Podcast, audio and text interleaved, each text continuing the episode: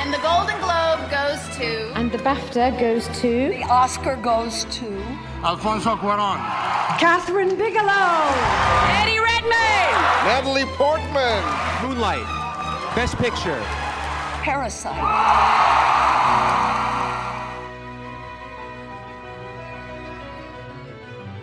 Bienvenida gente bonita al podcast de la Estatuilla, un programa dedicado a seguir la carrera al Oscar y a darle luz al cine internacional, al cine documental, al cine independiente. Y ya entramos a una fase importante en la temporada de premios rumbo al Oscar, por supuesto. Tuvimos la primera gran entrega, no digo gran entrega que no ha sido cancelada, porque ya pasaron los globos de oro, claro, ¿no? Porque tenemos los SAG, ¿no? Ya se entregaron los SAG, unos premios muy, muy importantes y vamos a estar hablando de todo, todo lo ocurrido en esa entrega. Y también vamos a hablar de las controversias de la academia, porque no paran de hacer anuncios eh, que como que calan, ¿no? Que está molestando a muchas personas, pero que pues, a lo mejor tienen razón, ¿no? Vamos a debatirlo y también vamos a platicar sobre Licorice Pizza, la nueva película de Paul Thomas Anderson. Y para ello me acompaña el equipo de la estatuilla. Primero, el buen Jorge Espinosa. ¿Cómo estás, Jorgito? Bien, bien, muchas gracias. Muy feliz de estar aquí eh, en otro episodio y analizando los SAC que estuvieron interesantes. Ahorita ya los comentaremos, pero estuve sorprendido por muchas cosas. y también nos acompaña el buen Oscar Andro. ¿Cómo estás, papu? Bien, feliz de estar de nuevo en el podcast de la estatuilla. Este, vamos a hablar de algunos temas que están bien padres, bien interesantes, porque ya se ve venir, ya se ve venir, por supuesto que los Oscar y, y, yo ya estoy casi poniéndome de festín porque ya vi quiénes van a ganar, ¿eh? Ya estoy viendo quién va a ganar. Y gracias, gracias por la invitación. A ver, a ver qué dice la, la, la bola de cristal y haciendo su debut en el programa, también colaborador de la página, el buen Luis Servín. ¿Cómo estás, amigo Luis? Bien, bien, la verdad, bastante feliz de que por fin me invitaron después de tanto tiempo. Ah, soy no, no es cierto. Que no te invitaba.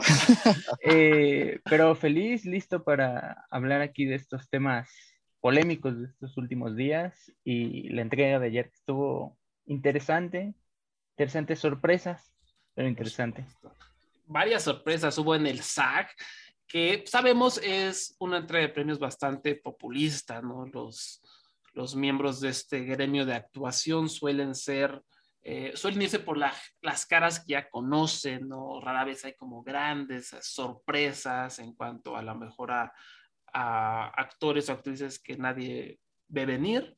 Y pues esto un poquito se denotó, aunque me parece que sí, estos premios ayudaron a sentar un poco el ritmo de lo que van a venir en algunas categorías, pero también dieron bonitas sorpresas, o por lo menos en términos deportivos dieron de qué hablar.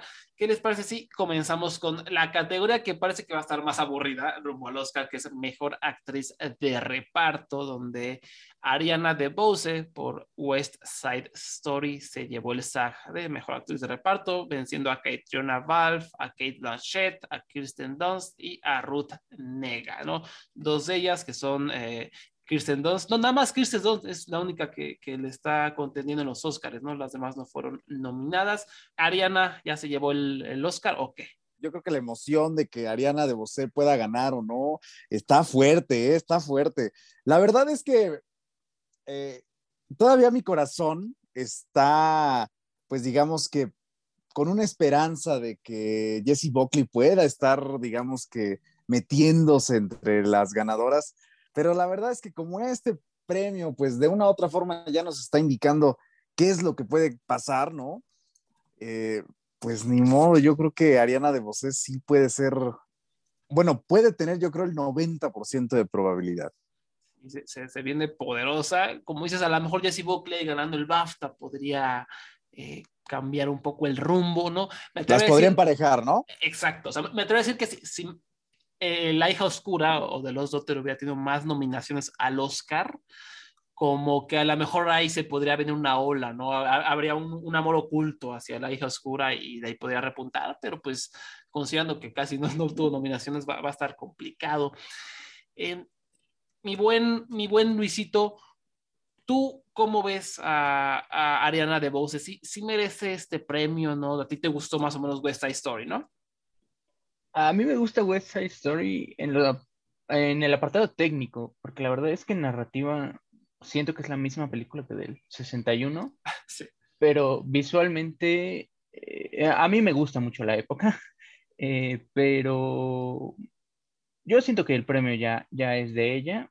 Ha, eh, ha venido en conversación todo el tiempo. Sí. Y además está este antecedente de que Rita Moreno ganó el mismo premio con el mismo personaje hace mil años, ¿no? Sí, sí, sí. Entonces, pues como que, ay, qué bonito, va a ganar por el mismo personaje, por la misma película. Eh, yo siento que es, es por eso más que por la, la actuación. Sí. Tiene ese momento medio, medio fuerte con el personaje de... ¿Es Corey Stoll, el policía? No, no recuerdo si, si es. Corey Stoll. ¿Sí? Sí. Tiene ese momento medio fuerte con Corey Stoll en ese momento. eh, pero de ahí en fuera, eh, yo siento que West Side Story estaba medio planona en las actuaciones. A- Pero- a, mí, a- a mí- a mí lo único que me gustó de West Side Story fue la actuación de Ariana DeBose, ¿no? Este, y creo que sí se llega a destacar, o sea, tampoco co- concuerdo contigo, a lo mejor no se me hace que sea esta actuación poderosísima, ¿no? Eh, para mí eh, debería ganar Kirsten Dunst porque siento que es un papel un poquito más Sí, complejo y complicado, esa tortura sí, a la sí, que la somete el personaje de Benedict. Pero, pues la narrativa va con Ariana DeBose. Entonces, eh, ya a este punto creo que es obvio que ella va a ganar. Sí, es, es- es algo que hay que tomar en cuenta siempre esas narrativas que le encanta a la academia, que le encantan los votantes. Eh, Anita, como decías, ganó el premio este personaje, pues va a ser como parte de una estadística esta que les encanta. Y, y además, muy importante, algo que pues, se, se hizo historia en los SAG, es que Ariana es la primera eh, afrolatina en ganar un SAG y también la persona, la primera mujer abiertamente LGBTQ en también ganar este premio. Entonces también eso le da un poco más de visibilidad y también nos, nos indica que se está, uh, nos estamos dirigiendo hacia una apertura un poquito más, más grande, ¿no? De una industria que siempre ha sido bastante, bastante cerrada. Eh, ¿tú, tú, cómo voy, ¿Tú cómo ves, Jorge? ¿Crees que le alcance a alguien, a Kirsten Dunst, a, a, Jessie Buckley? Sí, no, no creo, ya ahora sí. no, yo, yo creo que de verdad, Ariana, esta es la categoría, como dijiste, que está más cantada que todas, es Ariana de Voz con, eh, va con todo por justo esta narrativa que dicen que es irresistible para la academia, la narrativa de, de va a ganar otra vez por el papel de Anita, que ha sido el papel que le ha dado premio a, no solo a Rita Moreno, sino también ganaron el Tony con el papel de Anita, si no, si no me equivoco. Entonces creo que es un papel que llama muchos premios. Es muy triste porque, bueno, a, a mí me gusta mucho, me gusta Ariana DeVos, también me gusta mucho esta Rachel Segler en West Side Story, creo que son las dos que más, más me gustan. Eh, y creo que lo hace bien, pero sí creo que había actuaciones, creo que había actuaciones más, más fuertes que ni estuvieron nominadas, como Ruth Nega, todavía lloro por eso. a ver, todavía... ya, mira, te, tengo una pregunta más divertida. ¿no? Porque -huh. el, el, domingo son los Spirit Awards. Entonces, ¿a quién le vas tú? ¿A quién mejor actriz de reparto? Eso está más, más difícil, ¿no? Te, tenemos a, a Jessie Buckley por The Lost Daughter, Amy Forsyth por The Novice, no sé si ya tuviste oportunidad de verla, a Ruth Nega en Passing, a Rebecca Ann Russell por Pleasure y a Susana Son por Red Rocket, nuestra película de A24. ¿Cómo ves? ¿Crees que aquí Jessie Buckley sí puede ganar o será Ruth Nega o alguna otra sorpresa? No sé, o sea, creo que si los Spirit Awards se fueran por lo que va por, por, por los Oscars, se irían por Jessie Buckley, pero no creo que se vayan por eso, por sus propias nominaciones, lo puedes ver que no les interesa. Bendito. Entonces, yo creo que se iría, yo creo que se iría con Ruth Nega, o sea, no solo, o sea, ha sido alabada sí. en todas partes y, y, y el manejo que hace de, o sea, su personaje es estas actuaciones sutiles, pero que dicen tanto, o sea, como la otra vez comentabas justo como cómo maneja el tema, el tema racial, el tema de esta doble identidad que tiene y lo maneja de una manera tan, tan sutil, pero tan clara, es algo muy difícil de lograr, ¿no? Y, y Ruth Nega lo, ha hecho desde, desde su, su, nominación al Oscar, que fue por Loveling, ¿no? Hace algunos años. Sí. Desde ella se veía este talento para manejar como con actuaciones muy sobrias, eh, temas muy complejos, y en esta creo que es como, es eso mismo, es Loveling, pero llevado al, al extremo y al extremo de la sutileza, si eso se puede, y creo que es, creo que es algo, algo, algo increíble. Entonces creo que ella ganaría ya. Y aquí, aquí creo que no hay, no hay pregunta de quién va a ganar en, en los Oscars. Pero... Sí. ¿no? Y, y, regresando rápido a los Spirit, recordemos que también eh, los votantes, muchos de ellos son o sea, podemos ser tú y yo, o sea, si, si tenemos un, un, registro y pagamos nuestra suscripción a, a, Film Independent, tú puedes votar por los Spirit Awards, te mandan screeners y toda la cosa. Y un, una parte importante de ese contingente de votantes es, es de Film Twitter, ¿no? Y, y, y, creo que toda esa, esa porción va a querer como recompensarle de alguna manera a Ruth Nega esa actuación que nadie más se la ha dado, ¿no? Entonces yo creo que sí, como dices, aquí, aquí se la puede llevar. Pero bueno, regresando al SAG, eh, vámonos a la categoría de mejor actor de reparto, donde se dio una de las primeras sorpresas de la temporada, aunque revisando como redes sociales parecía que el impulso iba, ¿no? Parecía que Troy Kotsur, que quien se llevó el, el SAC por Coda, estaba empezando a acumular ese impulso, estaba empezando a hacer ruido. Yo veía como muchas entrevistas de él, veía muchos tweets diciendo, ay, Troy Kotsur, ojalá gane, eh, me llena el corazón, shalala. Y por otro lado, como que Cody Smith McPhee se ha ido cayendo, se ha ido cayendo, que obviamente todos los premios de la crítica se fueron con él, o sea, creo que fue indiscutible, arrasó casi con, todos esos premios, pero pues aquí Troy Kotsur se la ganó. Oscar, ¿cómo ves? ¿Crees que, que es que gane el, el Oscar Troy Kotsur? ¿Cómo viste esta, esta victoria? La verdad es que sí fue sorpresiva porque pues algunos premios ya estaban, como bien lo decías, indicando que Cody Smith McPhee podía ganar eh, no solamente el SAC, inclusive el Oscar, ¿no? Pero ahora creo que la contienda se hace un poquito más complicada, más compleja, porque se reduce a ellos dos, me parece. O sea, creo que si consideramos, no sé, a Ciaran Hits, este, a GC Plimons y a J.K. Simmons, creo que no van con esa misma fuerza como los dos. Entonces, este sí es un volado. Este sí es un volado eh, no sé quién vaya a ganar. A mí me gustaría que ganara Cody Smith McPhee, pero siguiendo con esto de las narrativas, también se estaba diciendo en Twitter que, pues, de una u otra forma, ahí está con Troy Kutsur algo grande, ¿no? Pues el hecho de que sea este, sordomudo, ¿no? De que pueda, eh, pues digamos que acompañar el Oscar de su protagonista, protagonista digamos, ¿no? Sí, y sí, sí. Además que es alguien ya de edad. Entonces, Cody Smith todavía tiene un camino que recorrer, puede estar nominado en muchos más proyectos, pero eso de Troy puede ser lo decisivo. Es cierto, tienes toda la razón. Hay varias narrativas hilándose. Tú, este, mi, mi buen Luisito, ¿crees que merecería Troy Kotsur ganarle a Cody Smith McPhee? Pues a mí, por ejemplo, Cody Smith, Cody Smith McPhee me gusta mucho en The Power of the Dog, porque es una actuación algo sutil, ¿no? Eh, hasta estos minutos finales es donde tenemos esta como gran revelación del personaje y, y, a mí eso fue lo que más me enganchó de la película ya hacia el final. Pero creo que Oscar tiene razón, esta narrativa que va con Toy Kotsur no se puede eh, evitar. Y además, eh, está, en los últimos años hemos visto como que reparten premios y todo mundo se tiene que llegar, llevar un premio al final. Entonces, como a lo mejor el premio de Coda va a ser este, porque no se puede ir sin ganar un premio. Y además yo siento que eh, como que le empezaron a meter a la campaña de Coda en cuanto sí. salieron las nominaciones al Oscar, porque empezaron con los screenings en Estados Unidos y creo que aparte eran gratis y uh, sí, eh, sí. Las, como o sea, dices, a, las... A, a, mí al día siguiente de las nominaciones me llegó un correo de que Apple TV Plus iba a sacar otra vez Coda de los cines para que la fueras a ver, ¿no? O sea, sí, sí, o sea, empezaron a moverle a esta máquina de la mercadotecnia y de las campañas For Your Consideration y, y, siento que eso fue lo que le dio más momentum para llegar a este SAG.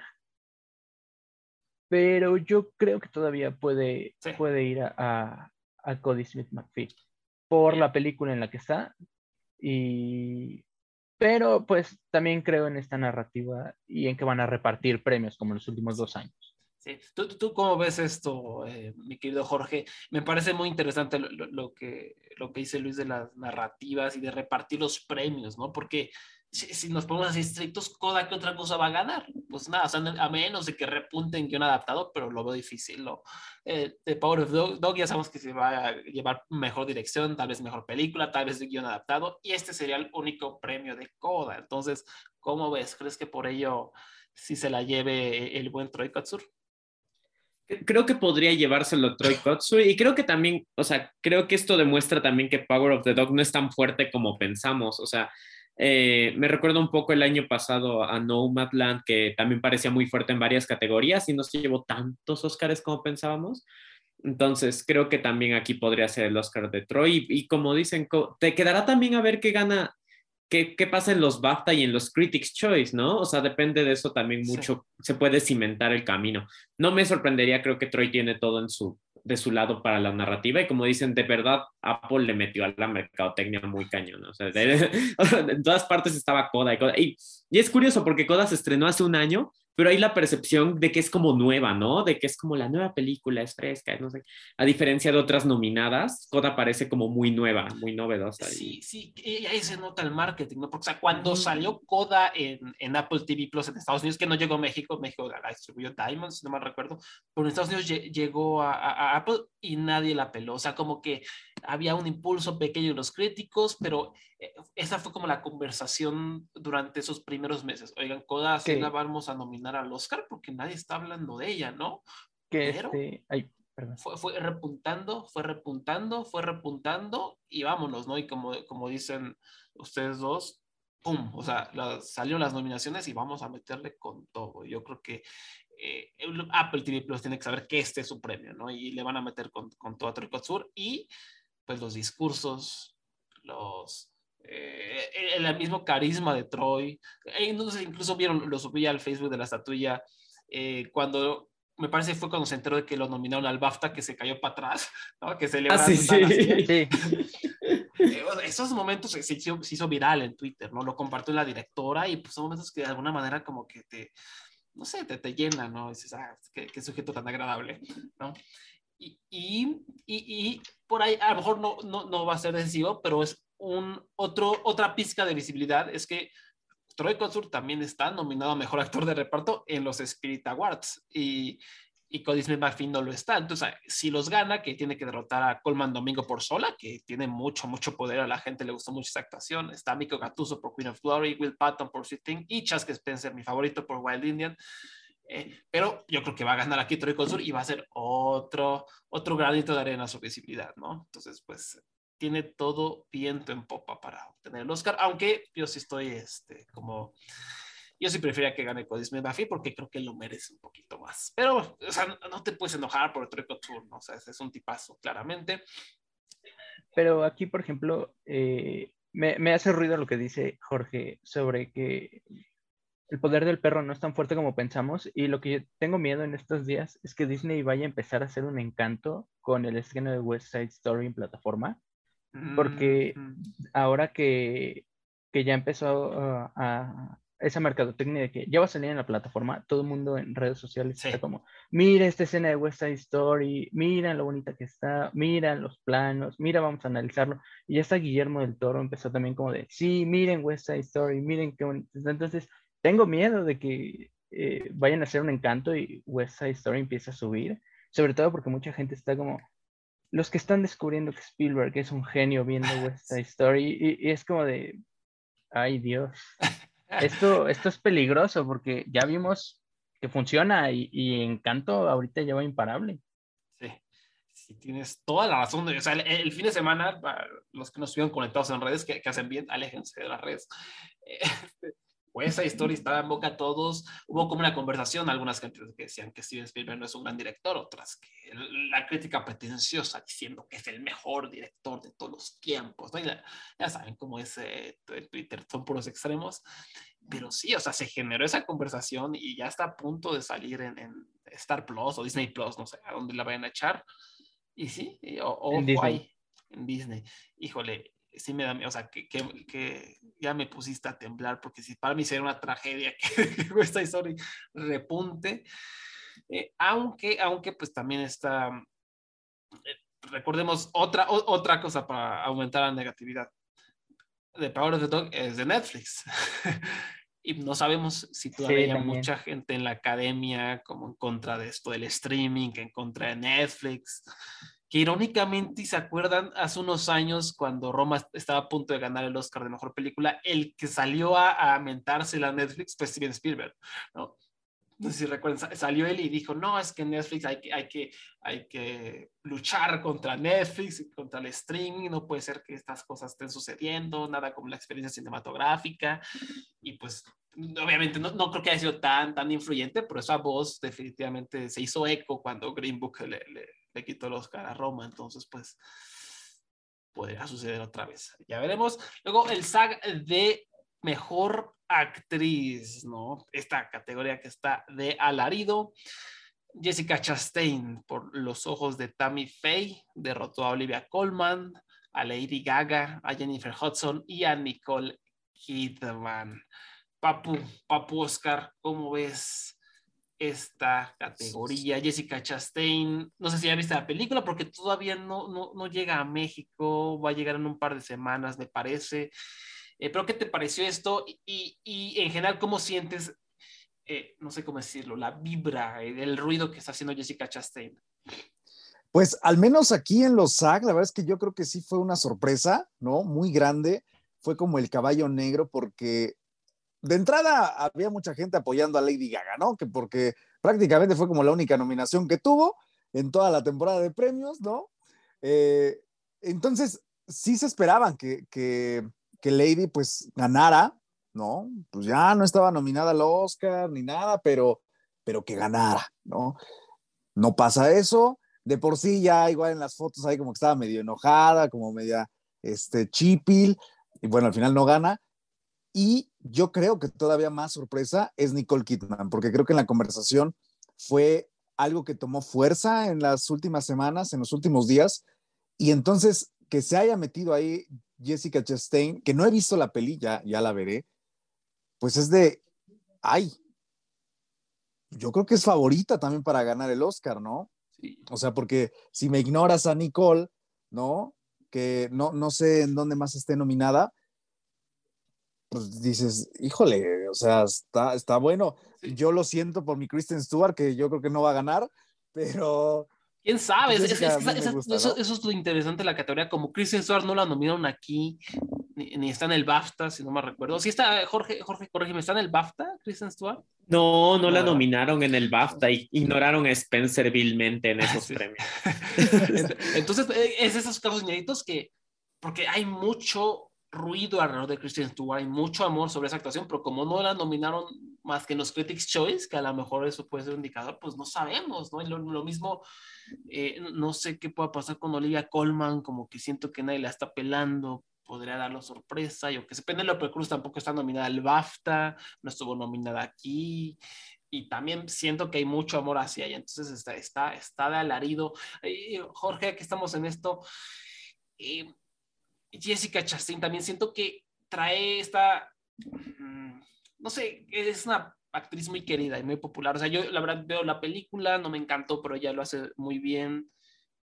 Y no me molestaría que ganara el Oscar porque me encanta Jessica Chastain, no solo por ser una gran actriz, sino que es eh, una persona sumamente maravillosa, eh, llena de amor, o sea, se nota su amor hacia, hacia los fanáticos, hacia las audiencias, hacia el cine, hacia todo. O sea, me parece una persona magnífica, o por lo menos es hasta la imagen que proyecta. No, incluso, eh, no sé si alguien tuvo oportunidad de ver el, el, la entrega de, de, los SAG, pero su discurso de adaptación fue para mí el, uno de los mejores de la velada, o el mejor en cuanto a cine. Entonces, ¿qué, qué te pareció? ¿Crees que este discurso también ayude? ¿Cómo lo ves? Sí, sí, sí, yo creo que, que, Jessica Chastain era lo que necesitaba para entrar a la conversación, porque ya ves que ni siquiera pensamos que iba a estar nominada y mucha gente pensó que ni iba a estar nominada al Oscar, o sea, de verdad, porque su película nadie la vio, o sea, nadie habla de ella, pero, pero Jessica Chastain tiene, podría impulsar esta narrativa de ya le deben un Oscar, ¿sabes? Porque, uh -huh, uh -huh. porque ha hecho muchas películas, muchas, muchas, y ha estado nominada por muchos papeles. Lo malo es que sus proyectos han sido como raros, como Mrs. Lohan, ¿sabes? O sea, es, es, como amo a Jessica Chastain, pero el final de Mrs. Lohan es terrible. y, es horrible, pero Y aún así la nominaron al Globo de Oro y lo que quieras, pero creo que es una persona que justamente con esto ya se posiciona a la delantera. Como dices, habrá que ver qué, qué pasa en el, en el Critics' Choice, qué pasa. en los BAFTA ninguna actriz está nominada de las que están nominadas al Oscar, entonces ese no nos da ningún indicador de nada. Qué hermoso, Pero o sea, qué, qué hermoso es Sí. eso. Sí, sí, sí, es, es una buena carrera, es, es bueno ver cómo, que es, cómo se reparte, cómo de verdad estás pensando en quién puede ser, es una verdadera competencia en el términos deportivos. Y en el Critics' Choice yo creo que dependerá también mucho quién gane. Podría ganar Kristen Stewart ahí porque a los críticos, a la crítica le gustó mucho Kristen Stewart, es la actriz que más premios de la crítica recibió de todas las que están. Y, y creo que esto le, a quien le pega más que todas, que cualquiera es a Nicole Kidman. O sea, creo que con Bing de Ricardo siendo una película tan amada por actores, porque tiene tres nominaciones en, en actuación, que no haya ganado Nicole Kidman, es como si te habla mucho de que tal vez no es tan fuerte, porque se vio que en las otras categorías no es tan fuerte, o sea, no la nominaron a guion, no la nominaron a película, no la nominaron a maquillaje. Y si los propios actores no, no la apoyan tanto, entonces creo que sí se ve que tal vez Nicole Kidman no sea, no sea la favorita en esta categoría. Creo que apoya a Chastain, pero no es suficiente como para decir como cerrarlo, ¿sabes? Así de, va a ganar Jessica Chastain. Creo que todavía está como bastante abierto. Sí, a mí me huele a caos, me huele a que va a ser una, una temporada caótica en Mejor Actriz.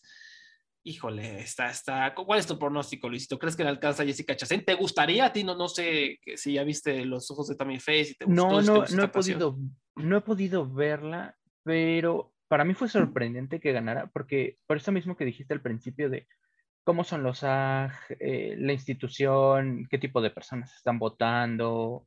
Eh, Yo juraba que iba a ser para Nicole Kidman por este papel de este personaje eh, biográfico de, de- Famoso, muy famoso. Ajá, famoso gringo de los 60, mu- muy, hacia ellos, un poco como lo que le pasó a, a Renée Zellweger con Judy. Judy. Yo pensé que iba a seguir esa misma narrativa, pero recuerdo que cuando se estrenaron tanto Tammy Faye como Spencer, por ahí de septiembre, octubre, que no recuerdo si las dos estuvieron en Venecia o nada más una estuvo en Venecia, la verdad no recuerdo bien, pero desde ahí se hablaba que la carrera estaba cerrada entre ellas dos. Sí. Y yo creo que sigue cerrada entre ellas dos, pero me sigue haciendo ruido este eh, bichito de Kidman está haciendo este papel querido por ellos, eh, más que nada por la persona a la que está interpretando. Eh, creo que Jorge tiene razón, ya se lo deben a Jessica Chastain. Eh, se habló de que debe de haber estado nominada por Sicario, se habló de que debió ganar por esta película de Catherine Bigelow de, de Zero Dark Thirty, me parece que se llamaba la película. Sí. Y yo creo que ya se lo deben a Jessica Chastain. Puede ser una especie de DiCaprio de ya se lo deben. Y eh, Kristen Stewart, pues, no va empezando, pero es este. Todavía tiene, digamos, chances, igual Jessica Chastain.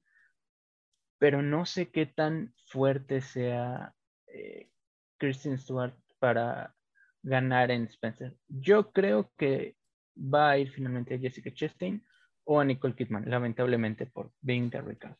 No me eches la sal, pero eh, hay que tener esto en cuenta. O sea, Pink de Ricardos, tres nominaciones en actuación, ¿no? Es, desgraciados, nominaron a estos percebes. Y después tenemos la categoría de mejor actor, que por supuesto que el Papu Oscar anda muy feliz porque tu pollo Will Smith por King Richard se llevó el saco. Coméntame esta victoria. No, pues encantado, la verdad es que muy feliz, muy feliz de esa categoría porque me parece que se perfila también a, ganar el Oscar. Creo que también, ya lo comentábamos con, con Jessica Chastain, eh, creo que es un premio que también ya se le debe a Will desde hace algunos eh, años, ¿no? Si bien solamente está nominado tres veces, ¿no? Eh, si no mal recuerdo es por Ali, por En Busca de la Felicidad y pues ahora por, por King Richard, pues me parece que ha sido un, un actor que le ha dado mucho a Hollywood, ¿no? O sea, eh, no solamente a, nivel actoral, sino a nivel económico. Es un actor muy rentable y lo sigue siendo.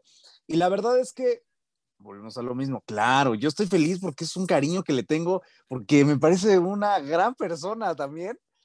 Este, si bien su actuación, claro que es muy eh, manipuladora, como la película en sí, yo me la pasé muy bien, ya lo he dicho aquí, lo, lo he profesado aquí, este, inimaginables veces, ¿verdad? Pero la verdad es que creo que sí se perfila a, poder ganar el Oscar completamente. Sería, bueno, vi ahí también en, en conversación en redes sociales que había mucho apoyo a Andrew, ¿no? Y lo sigue habiendo, pero creo que no le, no le está alcanzando como para llegar al nivel en el que está Will Smith, aunque yo no descartaría, por supuesto, a Benedict Cumberbatch, porque justamente como lo hemos hablado acerca de este poderío, ¿no? Que, que igual ahorita Jorgito había desmentido, ¿no? Como que se está apaciguando un poco, pues que Cumberbatch no gane también sería ahí una tristeza, ¿no? Por, por parte de, de la película como tal, pero yo creo que Will va como en caballo de hacienda, ¿eh? No sé, no, yo sí la apuesto, yo sí la apuesto. Sí, yo también así se siente y un poco parecido a lo que, lo que acabamos de decir de Jessica Chastain, como que también está esa narrativa de que ya será debe, ¿no? Y es Will Smith, un actor súper querido que siempre ha estado como, o sea, se nota que ha estado luchando mucho por, por ganar ese Oscar. Eh, su discurso de aceptación, yo sentí como mucho, mucho amor, muchos aplausos cuando recibió ese SAG. Me parece que el discurso a mí se me hizo medio pedorro, la verdad, lo único que hizo fue como agradecerle a su elenco y se puso a llorar, pero fue, fue motivón, o sea, fue motivón dentro de ese contexto, pero no me parece tan importante como lo que dijo Jessica Chastain, que fue como, oye, este, todas las personas que están luchando por sus sueños, es, yo sé que es difícil, pero sigan intentando, a mí me pasó lo mismo, los quiero mucho, y, y también mandó un mensaje hacia lo de Ucrania, y Will Smith fue como, ah, sí, yo soy mi elenco, sí, los amo, gracias. No, no, pero se puso a llorar y tenía ahí la lagrimita y está, el público le aplaudió mucho. Entonces yo creo que eso a la academia le ha gustado. Y, y pues sí, no está, está interesante. Yo creo que ya con esto se nos murió Andrew Garfield. ¿Cómo ves, Jorge? Tota- Totalmente, Andrew Garfield ya, ya, ya creo que, creo que este era el impulso que necesitaba si quería ganar y pues no, yo creo que, creo que no, creo que será para la próxima. Y, y Will Smith, pues además no hay, no hay que olvidar que su película sí le gustó a la academia, o sea, a diferencia, porque había gente que decía como, bueno, no se confíen porque Chadwick Boseman ganó este premio y todo el año pasado y al final ganó Anthony Hopkins, que era la película más como de autor, y, pero que es como el equivalente un poco a lo que es Benedict en El Poder del Perro, pero la diferencia entre Chadwick y, y Will Smith es que la película de Will Smith sí está nominada a Mejor Película, esta película, esta guion, nominaron a Angelina Ellis, a actriz de reparto, entonces, la verdad es que tiene mucho, mucho apoyo, no solo Will Smith, sino King Richard. Y sumado a esto que decía Luis de que quieren, eh, de que reparten los premios, pues creo que este será el premio de King Richard. Además de que estuvo a edición incluso, ¿saben? O sea, estuvo a guion, edición, actor. creo que la película es querida por, por donde quieras y Will Smith es querido por donde quieras. Entonces, no, no veo que pueda perder esto. Sé que ahí dicen que tal vez Benedict, Cumberbatch, pero también creo que el poder del perro, tam, como les digo, también creo que sí está, está perdiendo un poco de fuerza. Entonces, sumado eso al amor de Will Smith, creo que no, no podría perder. No veo que pierda, la verdad. Híjole, eh, no, no, me, no me importaría mucho, la verdad, con Will Smith me cae bien, aunque yo le voy a Andrew Garfield. Pero yo sé que también tú le vas, ¿no, Luisito? Pero creo que ya se nos cayó. ¿Cómo que me dice Benedict Cumberbatch? ¿Le ves alguna posibilidad? Ya aquí pura negatividad de, de, de Jorgito y Oscar. ¿Qué, ¿Cómo yo, crees que pueda repuntar? Yo creo que sí va a ganar Benedict. Ah, y, así, me, y, así me gusta. Eh, por la actuación y uh, el odio que Oscar le tiene a Dune, yo se lo tengo a King Richard. Yo odio King Richard. Oh. Se me hace una película muy manipuladora, muy de denos el Oscar, pues, por favor. Estas películas Oscar Bait, eh, creo que les dicen. Y no, uh, yo no entiendo cómo la película tiene tantas nominaciones, porque a mí no me gusta. Sí, Will Smith me cae muy bien, pero yo pensé que Will Smith ya había recapacitado tipo Tom Cruise de nunca me van a dar un premio, voy a hacer lo que yo quiera en el cine y, y por eso estaba haciendo las películas que estaba haciendo. Eh, pero yo creo, eh, en mi corazón se lo van a dar a Benedict Cumberbatch porque es la mejor actuación, a mi parecer, de, de los nominados. Eh, Andrew Garfield me gusta en, en Tic Tic Boom. Siento que a lo mejor el momentum de Spider-Man le pudo haber dado un pequeño impulso impulso que perdió aquí, pero siguiendo esta narrativa que le van a dar, eh, van a repartir los premios, el premio que va a ganar King pero, Richard va a ser mejor actor porque todo mundo desde que se estrenó King Richard, desde que salió el avance fue, mira Will Smith, el trabajo que está haciendo y cambió su acento y el personaje, odia el personaje de la película, perdón. Es parte Pero- de, de- lo que es, ¿no? El- Sí, sí. O, o sea, ese es el trabajo, ¿no? O sea, qué buen trabajo de Will Smith porque me hizo odiarlo, pero eh, no creo que se lo merezca. Creo que le van a hacer un Chadwick, Oh. pero si lo van a, si lo van a, que ese, lo de Chadwick se sintió muy feo el año pasado, por cierto, pero, pero yo siento que si los reparten se lo van a dar a Will, pero si no, debería de ganar Benedict Cumberbatch. Que también se lo deben, siento yo, porque ha hecho muy buenos papeles, fuera de su papel de Doctor Strange. Siento que ha hecho muy buenos papeles y es un muy buen actor, pero también como hemos venido diciendo, pues todavía tiene chance, ¿no? Eh, sí, sí. Y. Will Smith a lo mejor ya no tanto.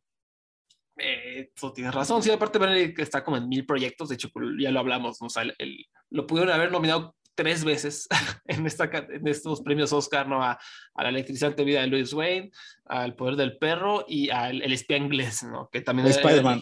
A Spider-Man, tu favorito. Que por cierto, ¿no? Qué bueno que me recuerdas. O sea, ya estamos descartando a Andrew Garfield, que ya nadie está hablando. Papus, Spider-Man está en, en la conversación de, de mejor película favorita por los fanáticos, votada por los fanáticos y mejor en el momento más importante en la historia del cine. No sé qué es ese premio, ¿no? Ah, sí, el de Cinematic Moment o lo que El de la escena, ¿no? Sí, el de la escena, el de la Le dieron escena. sus finalistas. Sí, Entonces, no me descarten de Andrew Garfield, porque ahí está, ahí está el poder, el poder de la araña. Pero aquí, a- aquí volvemos a eso mismo que dijiste un poco con Chadwick. O sea, la película, creo que Tic Tic Boom está en edición Sí. y está él nada más. sí. O sea, sí, no, entonces no. Ahí se acaba Tic Tic Eh, Boom sí. en, en los Oscar. que yo no entiendo por qué está en edición. Si la película está No, medio, no, editada, no. medio raro. No, al contrario, o sea, la, la edición es, es, gracias a la edición, para mí es que funciona Tic Tic Boom, porque está Sí, es que es como alternando- caótica, ¿no? Ajá, ajá, está alternando entre el show, el framing device del, del show de, de- Sí, pero por ejemplo, hay ciertos números musicales donde se brinca muy raro luego el eje Eh. y es como de, eso sí. ¿qué estás haciendo, Lin Manuel Miranda? Pues, Y ¿qué creo es que es Don't Look Up porque- o qué? Creo que todo es súper caótico, ¿no? En Tic Tic Boom, o sea, creo que es porque hasta el personaje de Andrew Garfield es histriónico, ¿no? Entonces creo que ese es como el objetivo de la edición, según yo. Sí, es, Y- es, es una edición muy flashy, ¿no? Sí, vean que estoy editando, sí, un poquito. Pero sí, sí, pero sí, sí, a mí sí me gusta mucho Tic Tic Boom. También ya vieron que hoy salieron los finalistas del Oscar Fan Favorite. Bueno, el Sí. leaderboard, el leaderboard, Ahorita, leaderboard. vamos a platicarnos. Ahorita Sí, eh, eh, Jorge nos va a dar una reseña de, de Cenicienta y por qué merece ser no. premiada en los Oscars. Pe- Pero, pero pri- primero, primero, mejor elenco los haga para quitarnos todo encima. Bendito sea Eugenio Derbez, vámonos al ángel. Ganador del SAG, como debe ser, como lo quiso Diosito. Toda, toda venció a Belfast, a Don Up, a House of Gucci y a King Richard para ganar este muy bonito saga. Yo, yo la verdad sentí muy bonito. A mí me gusta mucho Coda, eh, Eugenio Derbez. A lo mejor se echa sus churros, pero es un vato con el que yo crecí. Además, es un actor que siempre pone en alto la bandera mexicana, que siempre está intentando ahí, como decir, vamos México, vamos México. Y lo quiero mucho, te quiero mucho, Eugenio Derbez. ¿Cómo ves esto, Oscar? ¿Cómo ves esta sorpresa Coda? Feliz, feliz, no puedo estar mejor. O sea, creo, que lo veníamos platicando desde hace mucho tiempo. Me acuerdo cuando, cuando hicimos una recapitulación de, los estrenos, creo que del 2021 o algo así, y que justamente Coda iba a estar por acá, estaba Eugenio Derbez, y que también se iba a meter en esta parte del- de la temporada de premios. Y aquí estamos, ya estamos aquí, ya estamos inmersos en esto, que si bien, la verdad, no creo que sea un indicador absoluto para que Coda se pueda llevar mejor película, o sea, creo que no.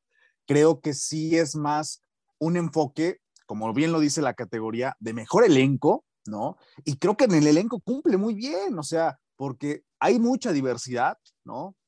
Por los temas que toca.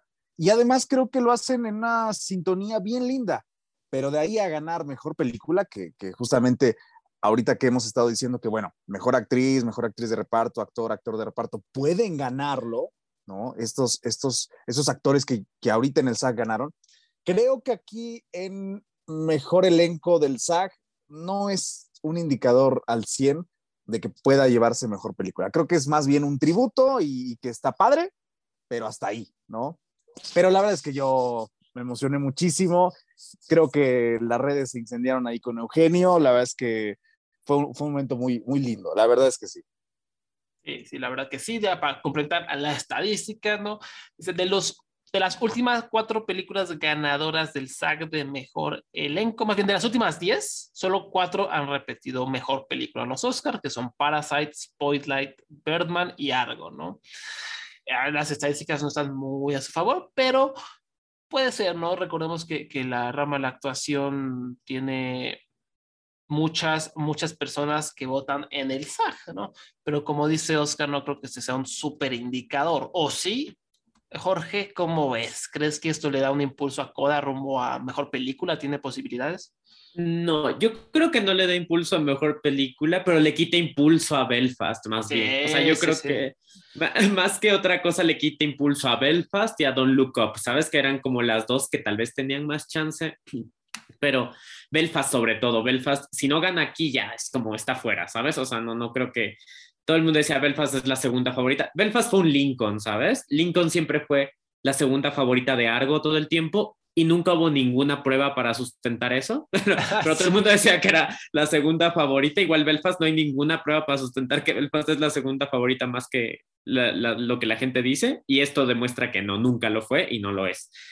Entonces, la segunda favorita de, de The Power of the Dog. Entonces, yo creo que más bien le quita chances a Belfast de ganar. Creo que aquí ya se acabó la carrera de Belfast, a mejor película al menos. Y, creo que a Coda lo impulsa un poco en darle más visibilidad. Digo, el Oscar de mejor guion adaptado, yo no se lo cantaría al poder del perro. Creo que, creo que sí está más débil de lo que pensamos y creo que podría llevárselo Coda, si es que se ponen generosos. Eh, es- Sí, sí. podría ser una posibilidad. Si Coda gusta mucho, si la ven lo suficiente, podría ser como, ah, bueno, ya el Poder del Perro va a ganar directora, va a ganar película, tal vez otro premio, entonces démosle guion adaptado a Coda, ¿sabes? Podría ser. Qué, qué- qué bueno que lo dices porque, o sea, como que siento, Jorge, el, el argumento que, que la gente, la evidencia que la gente ha presentado para, para que vaya a ganar Belfast el Oscar es que es un crowd pleaser. Pero pues realmente no es tan crowd pleaser, o sea, sí es muy divertida, es muy entrañable, pero al final te deja pues medio tristezón, medio melancólico, ¿no? Después esto es un conflicto importante y, y spoiler, la, la familia tiene que tomar una decisión importante en sus vidas que no es precisamente la más feliz. Digo, a la larga fue feliz para Kenneth Branagh, pero en, en ese momento no lo fue. Cuando en realidad, Jorge, el, el crowd pleaser es Coda, ¿no? O sea, realmente esa sí es crowd pleaser de que te deja feliz y te deja como, no sé, con una sonrisa y te llena el corazón y esa emotividad, ¿no? Bueno, pues a ver, oh, Luis, no sé, te- tengo esta vibra de que odias Coda. ¿Odias Coda? No, Coda me, Coda me gusta mucho, me dejó Sí. muy feliz, como dices, te deja sonriendo este final, que es muy bonito, la verdad. Incluso a mí me, vas a matar porque a mí no me cae bien Eugenio Derbez, pero me, me agradó bastante en la película. Eh, sí tengo un par de problemas con el guion de Coda, eh, ciertas cosas que resuelve como, uff, por arte de magia, pero me gustó que me, me dio me dio mucho gusto que Coda ganara eh, mejor elenco. Siento que, como no recuerdo si fue Oscar o fue Jorge, eh, le quitan este impulso o este impulso que necesitaba, ah, por ejemplo, Don Look Up, que siento que era a lo mejor su competencia más fuerte en el SAG, por este elenco multiestelar que tiene. Eh, pero sí, en eso tienes mucha razón, es la película que, que llena tu corazón de alegría de la temporada porque yo, y, y creo que una vez lo hablé contigo, Belfast me parece el Roma de Kenneth Branagh y él se está esforzando mucho en decir, mira, mira mi película, eh, me costó mucho trabajo hacerla y escribirla, y mira mi película, ¿ya la viste? ¿Ya viste mi película? Y como que el- lo, lo único importante que levantó a Belfast fue el premio del, del El TIFF. público en Toronto, Sí. y, y de ahí como que todo el mundo, ah, sí, Belfast. Pero en realidad Belfast, yo la siento como una de las películas más débiles de la temporada. Eh, sí, a mí no se me hace la gran cosa. Ya yo, yo cuando la vi fue como, ah, pues va, no, pero o sea, no, no me disgusta igual. O sea, si gana, tampoco me súper enojaría. Me, me- me cae bien la película. Eh, repito, no, no creo que lo merezca. Y, y lo, lo, que me ha ido como suavizando el corazón, o incluso medio convenciendo de que Belfast todavía tiene buenas esperanzas, que yo siempre escucho este, este podcast que les recomiendo mucho de, de de Mayo. Mark Kermode es uno de mis críticos de cine favoritos. Y en este podcast siempre llegan eh, correos de la gente, ¿no? O sea, la gente va a la película y manda un correo de su opinión, ¿no? Y desde que se estrenó Belfast, todas las semanas hay correos sobre gente agradecida, ¿no? De, de, de, haber, de haber visto Belfast, ¿no? De lo que les hizo sentir de, de, sobre todo gente británica, gente de Irlanda, gente de Irlanda del Norte diciendo, oigan, es que esto casi en el cine nunca se habla de esto y agradezco que se haya hecho, ¿no? Y esta película me hizo sentir eh, medio nostalgia y realmente eso yo es lo que hacía de morrito, ¿no? Y como que me quería robar la chocolatería, ¿no? Y, me quería sentar junto a la niña que me gustaba y, y con todo eso empaticé mucho, ¿no? Y ver como todo esto, igual un, amigo inglés me, me, contaba, ¿no? Porque yo decía, es que no se me hace una película tan importante. Y me dice, no, pues cómo no, o sea, es, es los troubles, como se les llamó el conflicto ahí en, en, en, Irlanda del Norte, eso realmente casi no se habla en las películas, y mucho menos a este grado, ¿no? De decir de cómo realmente afectó el modo de vida de toda, toda una sociedad, ¿no? Entonces, como que todo, ver todas estas perspectivas y ver lo mucho que ha impactado a la gente, sí me hace pensar que, pues bueno, o sea, claramente ahí hay un poco de apoyo y la rama, eh, ya en términos deportivos, la, la, parte británica de la academia, yo creo que le, le, podrá dar ahí un poquito más de amor del que estamos esperando. Así le enviamos nosotros correos sobre Roma. No, es que el halconazo fue lo que vivimos. Bueno, pero eh, ahí también el, el, que el público lo apoye no quiere decir también que, que, él va a llegar a ganar. Digo, le pasó a Spider-Man, ¿no? Todo el mundo. Ah, no, no, no, no, me, me, me refiero al me, refiero al aspecto de que es, es, una película que con el poder de tocar a la gente, o sea, sí, de, sí, de, meterse al corazón de, de, la gente, o sea, no.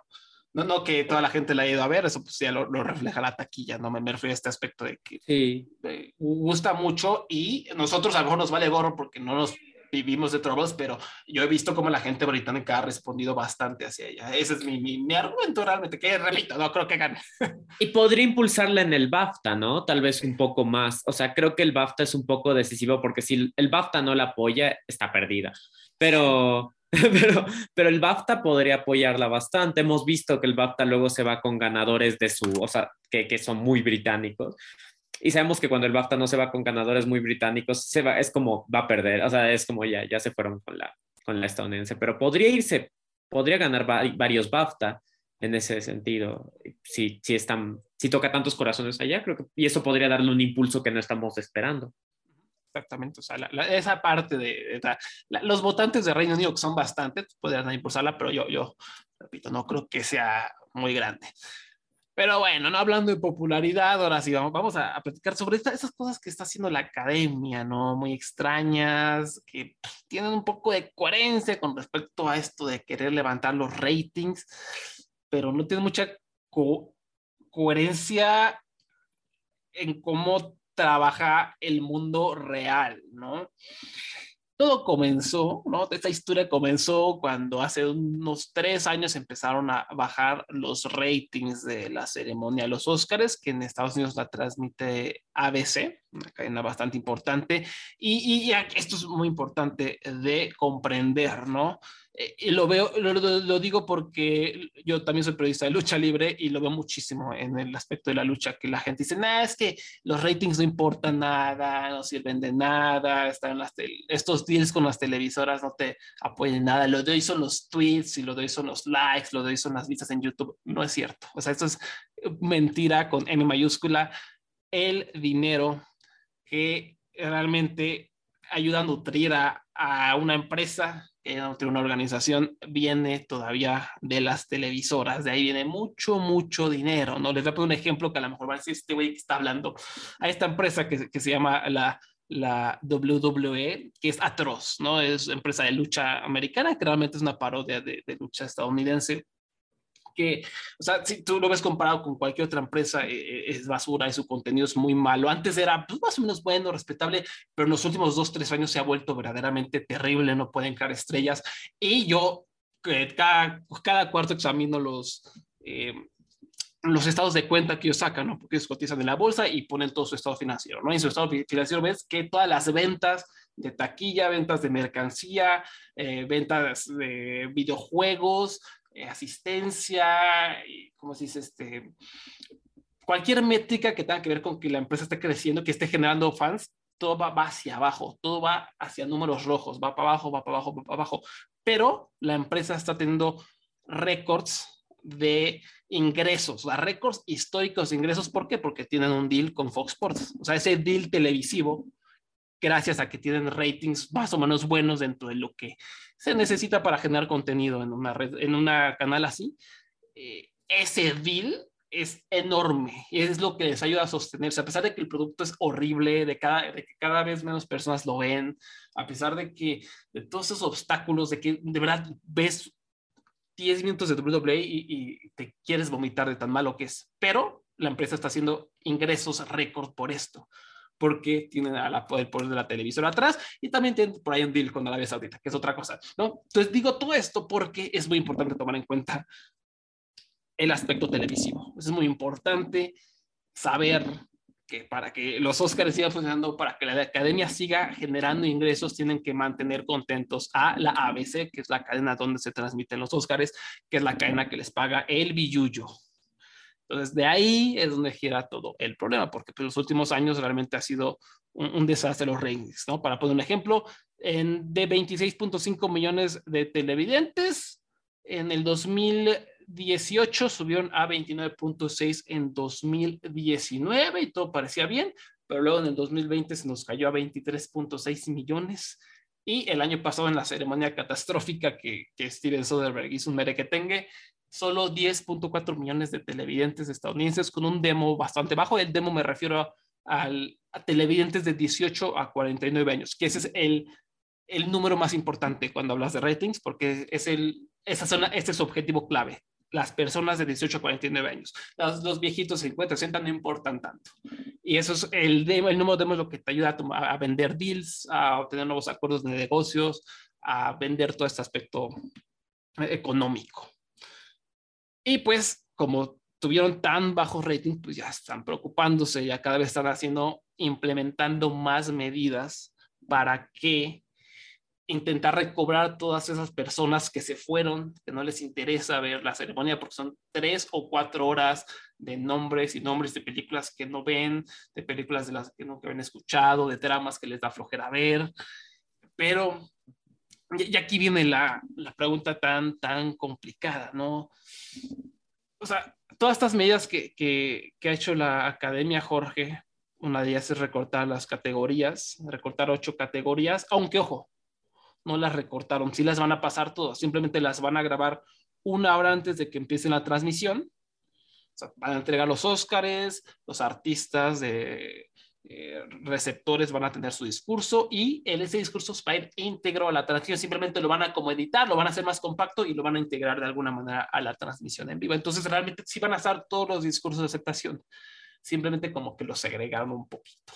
Entonces, con todo la verborra que acaba de decir Jorge, o sea, realmente estas medidas, ¿qué onda? ¿Sí, sí, sí van a funcionar? ¿Sí están bien implementadas? ¿Sí son necesarias realmente para recuperar ese rating? ¿O ya de plano esos ratings que se nos fueron ya no los vamos a recobrar. Yo creo que sí se pueden recobrar, pero no sé si son las mejores medidas. O sea, o sea, en el mundo, o sea, a preguntarle a la gente en Twitter cuál es su película favorita es como, ¿es en serio en Twitter? O sea, o sea ¿pensaste bien esto? eh, sí, sí. Que, que, creo que fue una buena medida cuando hace algunos años hicieron lo de, es que es, es, ¿te acuerdas cuando hicieron los 10 nominados, no? Que eran 10 nominados a fuerza pero tenían que elegir 10 nominados y hubo cosas muy interesantes nominadas. Estuvo Toy Story 3, estuvo Up, estuvo Avatar, estuvo Inception, Distrito 9. Hubo cosas como bastante, padre, bastante padres en esos años y fue justamente porque les obligabas a los miembros de la academia a tener que elegir 10 nominadas. Este año hubo 10 nominadas, pero el sistema de voto igual fue distinto, no fue como, entonces que era como tienes que llenar tu boleta de 10 y tienes que salir fuera de la caja y pensar en 10 y ahora es como que tienes 10 nominadas, pero tienes que pensar, igual piensa dentro de tu caja de 5 y yo no, las películas que están son buenas, son buenas, pero no las vio nadie. pero, está Doom, pero está Doom que sí hizo una millonada en la taquilla. Doom es la más vista, es la más vista, eso sí, y sí hizo bastante, pero tampoco hizo, o sea, sí hizo mucho, 400 millones, no es como que yo los tengo ahorita en el jardín de mi casa, pero, pero, pero Life of Pi hizo más. Y Dune es una producción que se esperaba que recaudara unos mucho más que 400 millones. O sea, digo, sí es un número grande, pero así tan grande comparado con otros blockbusters, tampoco es tan, o sea, comparado con otros blockbusters que hay, ¿sabes? O sea, dentro de todo, Dune es el blockbuster más, más de prestigio que hay, ¿sabes? O sea, el más alienante de los blockbusters, Dune. Eh, y, y no digo que por esto deban bajar su calidad y nominar a películas como, ah, solo porque es taquillera deberíamos nominarla, pero genuinamente también nominan a muchos crowd pleasers que tampoco tienen la mejor calidad, o sea, sabes que son como carnada de, de, Oscar, o sea, me estás diciendo vas a sacrificar la calidad por nominar algo taquillero, y es como, bueno, también nominas a fórmulas que ya están pasadas de moda y nadie ve de todos modos. Y y Spider-Man, por ejemplo, sé que, sé que no son fans de Spider-Man muchos, pero, pero tenía la crítica para, de su lado, o sea, tenía buenas reseñas, tenía la taquilla. mejores reseñas que Don Look Up, que me parece que Belfast, mejores reseñas que King Richard. Que, Nightmare Alley. Nightmare Alley, ajá. Eso es un crimen. pero tenía muy, muy buenas reseñas. O sea, dentro de todo, no tenías argumentos para decir por qué no la nominarías, ¿sabes? ¿Por qué no nominarías más? O sea, el otro día justo leí un artículo de alguien que decía por qué no nominaron a House of Gucci. Y sé que House of Gucci tal vez no es la película más prestigiosa del mundo, pero, pero, pero tampoco los ojos de Tammy Faye. o, sea, tampoco los ojos de Tammy Faye, tampoco Don Look Up. Tiene mejor crítica que esas dos. Um, y la gente sí la vio. O sea, ese es el punto. Es como de todos modos, no me sales con el argumento de calidad versus no calidad porque estás nominando cosas que tampoco es que sean apoyadas por la crítica al 100%. Eh, o sea, un, gran logro de calidad si es como Drive My Car, no quites a Drive My Car, ¿sabes? Que es un, un, logro que sé, pero, pero de verdad King Richard me gusta mucho, pero ¿cuántas historias así ya hemos visto? Um, y la gente ya cada vez las ve menos. Entonces, no sé si la mejor solución sea de verdad hacer el show más corto, más dinámico. Hacerlo mejor que el año pasado, sí. Cualquier cosa puede ser mejor que el año pasado. Cualquier cosa. Poner los clips de Oscar, obviamente necesitas hacerlo, porque, porque ¿por qué no los pusiste el año pasado? Los números musicales. pero, pero preguntar a la gente en Twitter cuál es su, su película favorita, o sea, creo que Twitter uno no es el mejor lugar para preguntar a la gente. O sea, podemos verlo en la lista de las que están, ¿no? O sea, ay no. Ejemplo A, ¿no? Este, pues vamos a ver una vez, ¿no? Bueno, sí. A ver, tenemos, eh, ya la academia sacó las 10 películas que los tuiteros estadounidenses, porque al parecer solo los de ahí cuentan, eh, nominaron o tuitearon como que era su favorita. Son y necesito, Oscar, tu, tu, comentario puntual alrededor de esto. El ejército de los muertos de Zack Snyder. No. Cenicienta del 2020. Ay, no. por Dios, por Dios. Una, tu favorita. No, bueno, bueno, bueno. Malignant, Maligno, que está en HBO Max. está bueno. Bueno, bueno. Está bueno, está bueno. Minamata, que es una película que nadie vio, pero el, el ¿Qué es eso? el ejército de misóginos de Johnny Depp, que es nuestro machito alfa, son los, los, machos tóxicos impulsaron a Johnny Depp para estar aquí. Nadie la Nadie vio, esa película, ¿no? Sí, no, ahorita que le estoy diciendo dije, ¿qué es eso? ¿Eso existe? Sí, sí, sí. Pero pues el poder de los, de los machitos tóxicos no tiene fin. Después el poder del perro. Bien, bien, bien. Sí, que ese es film Twitter, ¿no? Seguramente. Sí, sí, sí seguramente. Sing 2 ¿Por qué? Por los bien, niños. bien. los niños le dijeron, papá, préstame el iPad, voy a tuitear un poquito, y pues ahí está, ¿no? Este, Spider-Man No Way Home, pues por obvias razones, la película más taquillera. De Suicide Squad, también bastante popular, y pues está Peacemaker de moda, gracias al poderosísimo John Cena. Y Tic, Tic Boom, que también gustó muchísimo, ¿no? Sí. ¿Cómo ves? ¿Cómo ven? ¿Cómo ven? Dígame, alguien dígame algo. Cenicienta. inexplicable, sí, exacto. ¿Por qué? O sea, inexplicable el ejército de los muertos y Cenicienta, o sea, Pero creo que... ¿Mm? Perdón. Eh, creo que lo que decía Jorge tiene mucho que ver con esto, ¿no? Eh, el público no está viendo las películas que están nominadas. No está viendo Drive My Car. hasta yo me la pensé para ver Drive My Car porque dura tres horas y está en japonés. Y ¿Qué voy a hacer tres horas viendo en japonés?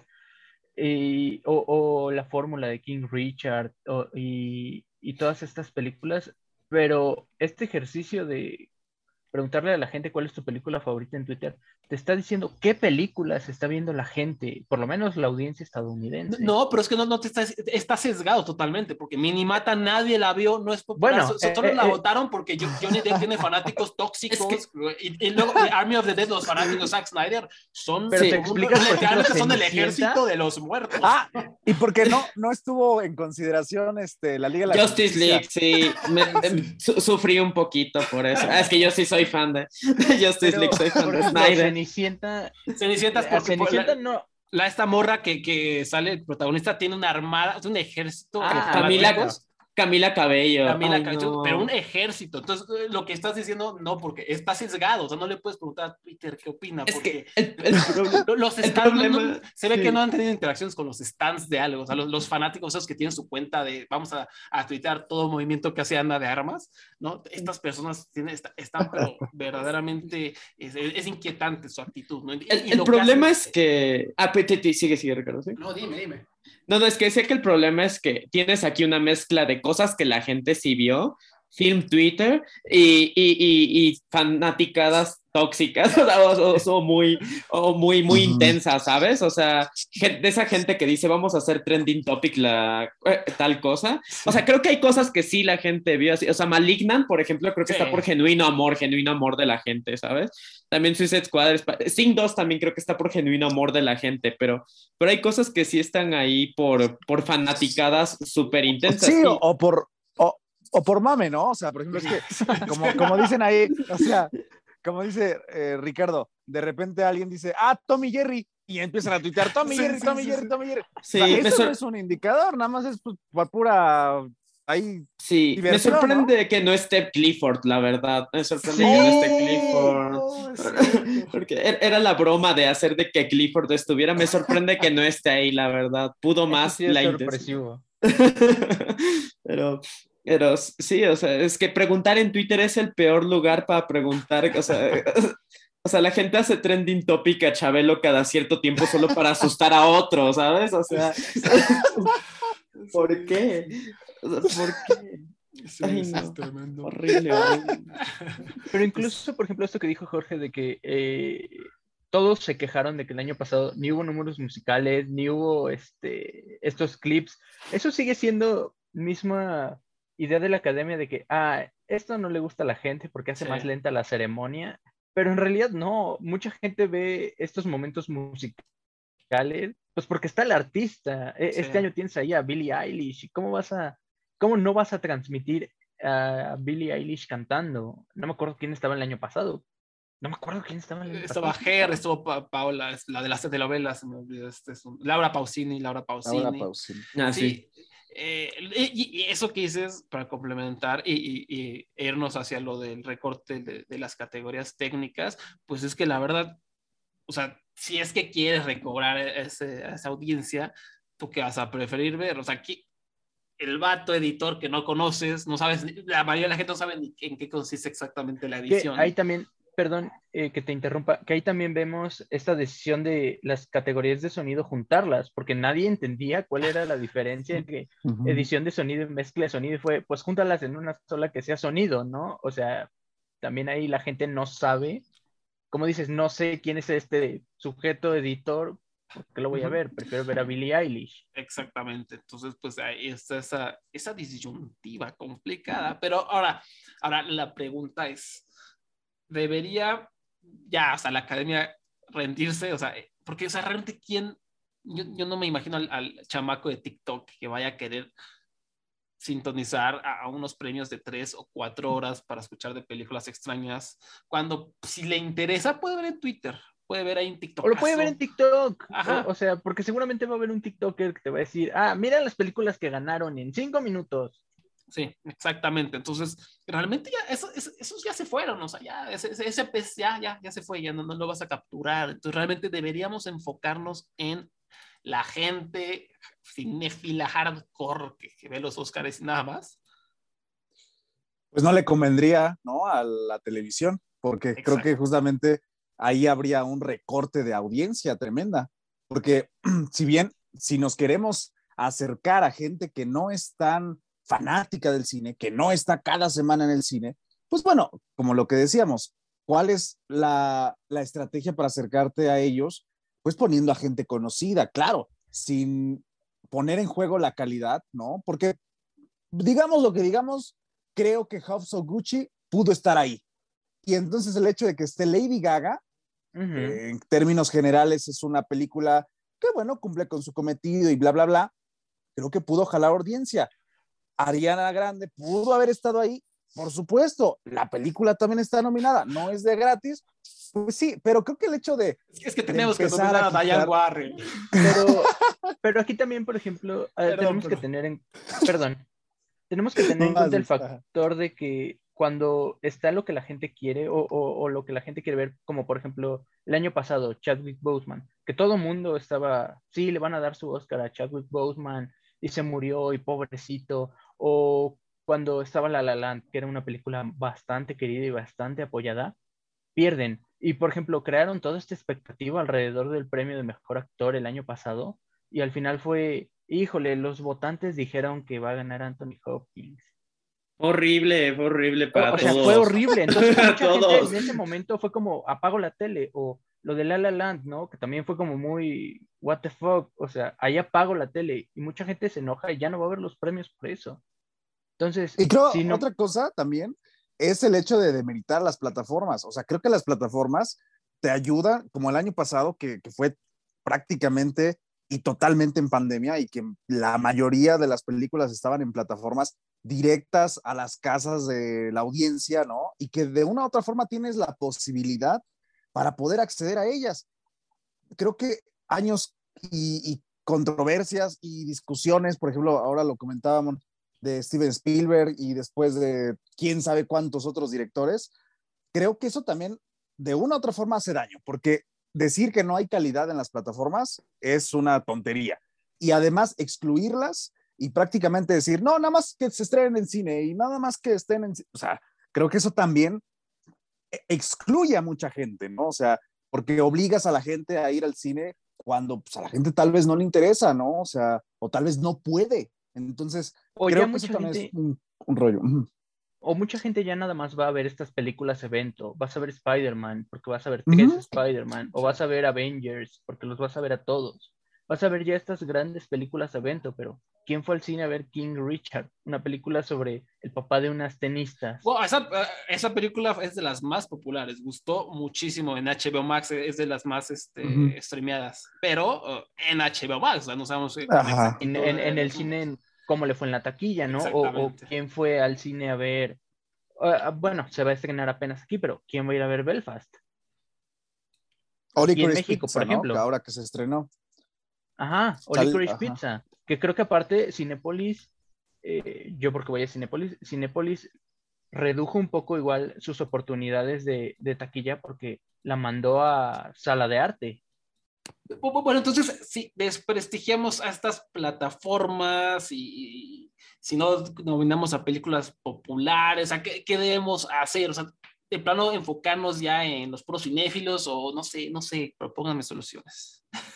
Es que tampoco se van a los pu- puros cinéfilos, ¿no? Porque si no tendrían que ser los Spirit Awards, bueno, al, al Film Twitter casi, casi, porque, porque nunca complacen ni a la crítica, o sea, ni a la gente súper fanática del No. cine, porque es como, ay, nominan crowd pleasers, nominan como cosas que, carnada de Oscar, a los mismos de siempre, a Diane Warren. Um, que debería haber una regla contra no nominar a Diane Sí. Warren. Es, es que eso que es en serio, o sea, le estás quitando la oportunidad a algún artista que sí es bueno componiendo y, ah, y, y ratings. Ahora sí, ya está, ahora sí Diane Warren ya está afectando ratings, la desgraciada. Sería mi primera medida, pero, pero hay películas merecedoras. Es que es justo lo que digo. O sea, no se trata de hacer como los People's Choice Awards, pero, pero no, cuando nominaron, o sea, yo lo digo obviamente desde mi, desde obviamente desde mi círculo y la gente que se, pero tengo amigos que odian los Oscars, o sea, les da mucha flojera, no les gusta el cine, o sea, gente solo ven películas porque van conmigo. Y cuando estuvo nominado Black Panther, los vieron. O sea, porque fue como, me enca- me encanta Black Panther, la quiero ver, quiero ver si gana Black Panther. Cuando Claro. estuvo Mad Max, también los vieron, el mismo grupo de amigos. Cuando estuvo Mad Max fue como, hay que verla porque está Mad Max, ¿sabes? O sea, y no les importaba el resto de películas y se enojaban cada que perdía, pero lo veían solo por el placer de ver si estaba su película ganando. Y, Y sí causa esa sensación, ¿sabes? O sea, sí causa esa sensación tener una o dos películas populares, ni no, y, y porque sí se lo merecen, porque a la gente les gustó mucho, les apasionó. O sea, no veo esa misma pasión por Dune, ¿sabes? O sea, aunque se... creo que- Sí, sí, sí. Eh, Es lo mismo que empezó diciendo Jorge, ¿no? O sea, cuando decidieron irse por 10 nominadas, por ahí de 2009, 2010, tuviste películas muy interesantes, tuviste una alineación de nominados que sí, tenías esas películas cinéfilas eh, de siempre, pero también tenías Inception o, o Avatar, Sector 9. O sea, ¿cuándo ibas a ver ahorita, por ejemplo, Sector 9 nominado a- al Oscar a Mejor Película? Si se hubiera estrenado en 2021, no la verías nominada seguramente ahorita. Entonces, siento que eh, ahí está un poco el truco. Irte a lo mejor por uno o dos películas populares, por decirlo de alguna manera, películas taquilleras, a lo mejor películas de evento. Y todo lo demás déjalo a lo mejor como, como está. Porque, como dice Jorge, la gente va a ir a ver, va a ganar Black Panther, va a ganar Mad Max, o sea, con Mad Max fue una locura, porque además de que estaba nominada Mad Max, Mad Max ganó todo. Sí. Sí, no, yo, yo creo que también es este, como el, punto, hay que encontrar como el punto medio. Eh, yo, yo, o sea, personalmente, yo, a mí no me importa si veo tres o, cuatro horas y yo me chuto las categorías que sean, a mí me divierte mucho, se me hace muy bonito ver cómo reconocen a los artistas, a los editores, a los diseñadores de producción, o sea, yo, yo siempre he abogado porque metan en los Oscars de mejor stunts, mejor eh, casting, ¿no? Que son, hay una rama de casting en la academia y es ridículo que no tengan premio a, a la dirección de casting, que es tan, tan importante, ¿no? Pero bueno, o sea, seguramente hay, hay muy pe- pocas personas, porque he visto como mucho este argumento en redes sociales, ¿no? Es decir, no, que hagan la, la ceremonia de cuatro horas, pero que sea solo para nosotros, no sé qué, sí, pero pues como decía también Oscar, o sea, pues, estás arriesgando el rating, estás a- a- arriesgando los ingresos de una manera bastante, bastante feita. Entonces, ay, híjole, a, a mí sí me encantaría que fueran puras películas acá que lo merecieran, ¿no? O sea, no, no Belfast, no, no, incluso, no sé si Coda le dio la sacaría, nada, me cae bien Coda.